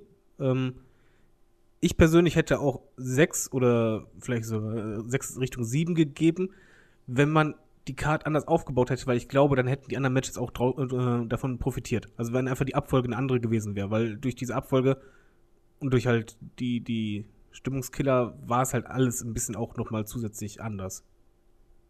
Ja. Also ich glaube halt, der Pay-Per-View war an sich gut gebuckt, äh, hatte sehr gute Rumble-Matches, aber ich glaube, das ist so, so ein Kandidat dafür, stellst ihn anders auf, mit denselben Matches, äh, kann er noch gleich viel geiler sein. Ja. Ja, das war ein bisschen schwierig. Aber trotzdem, ich finde trotzdem haben wir da eigentlich eine. Wir haben auf jeden Fall ein geiles Wrestling-Wochenende gehabt, oder? Ich glaube, das ist ja auch mal das Wichtigste. Also, ich habe mich jetzt bei keinem Event drüber geärgert, egal welcher Promotion, dass ich mir die angeschaut hätte. Ich fand auch den Rumble gestern oder heute vielmehr äh, sehr unterhaltsam. Und auch wenn wir jetzt hier so ein bisschen motzen, das ist ja auch immer so aus der, ne, aus der Analyse ist, heraus. Ist auch auf hohem Niveau. Das ist ja nicht so, dass wir sagen, das Eben. ist super kacke oder so. Also, das war jetzt kein Battleground oder was hatten wir letztes Jahr Backlash oder sonst irgendwas, was du dir überhaupt nicht anschauen konntest, wo du nach die Augen mit rostigen Nägeln aus dem Kopf ziehen möchtest. Also, nee, generell auch das Wochenende das, so. Also ich fand, was ich halt cool fand, dass Takeover mal wieder äh, richtig abgeliefert hat. Dass es halt wirklich was Besonderes war. Ja, also vor allem die beiden letzten Matches waren natürlich absolut fantastisch. Aber ansonsten auch der Rumble war, war unterhaltsam und äh, Ne, da gab es auch noch, New Japan hat auch noch gut abgeliefert dieses Wochenende. Ich habe es ja auch getwittert, hier Tanahashi gegen Suzuki, wer sich das noch anschauen will, der soll das gerne tun. Das war äh, auch herausragend. Aber ich glaube, wir haben an diesem Wochenende einfach alle als Wrestling-Fans gewonnen und wir hatten echt eine gute Zeit einfach. Und darauf kommt es auch letztlich an. Ne? Also würde ich jetzt einfach mal sagen, um mal hier einen persönlichen Abschluss zu finden, nachdem wir jetzt äh, gut über zwei Stunden hier übrigens schon dran sind, meine lieben Freunde, wollte ich nur mal so erwähnt haben. Freunde? Ja. Soll ich nochmal einen raushauen zum ja, Ende? Das. Jetzt einfach nochmal als. Hau noch, hau noch mal einen raus äh, zum Ende. Ähm, wo Cena mit äh, Reigns im Ring steht, ne?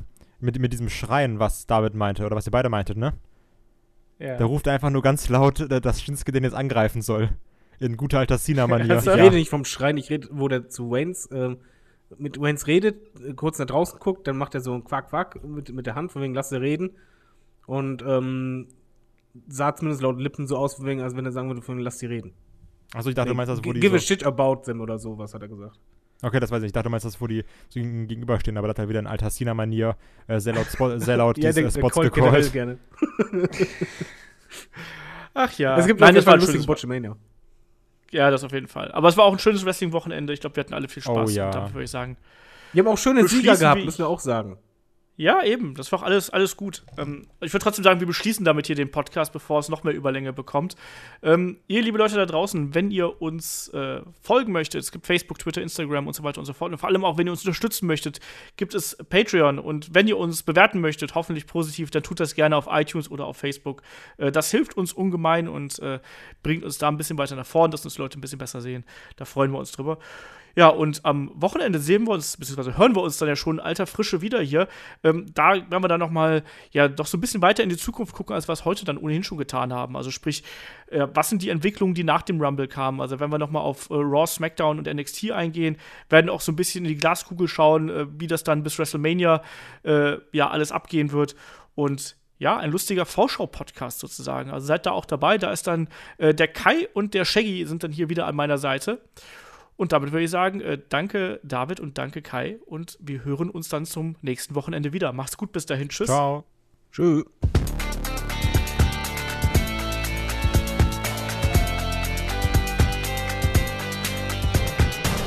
Headlock, der Pro Wrestling Podcast.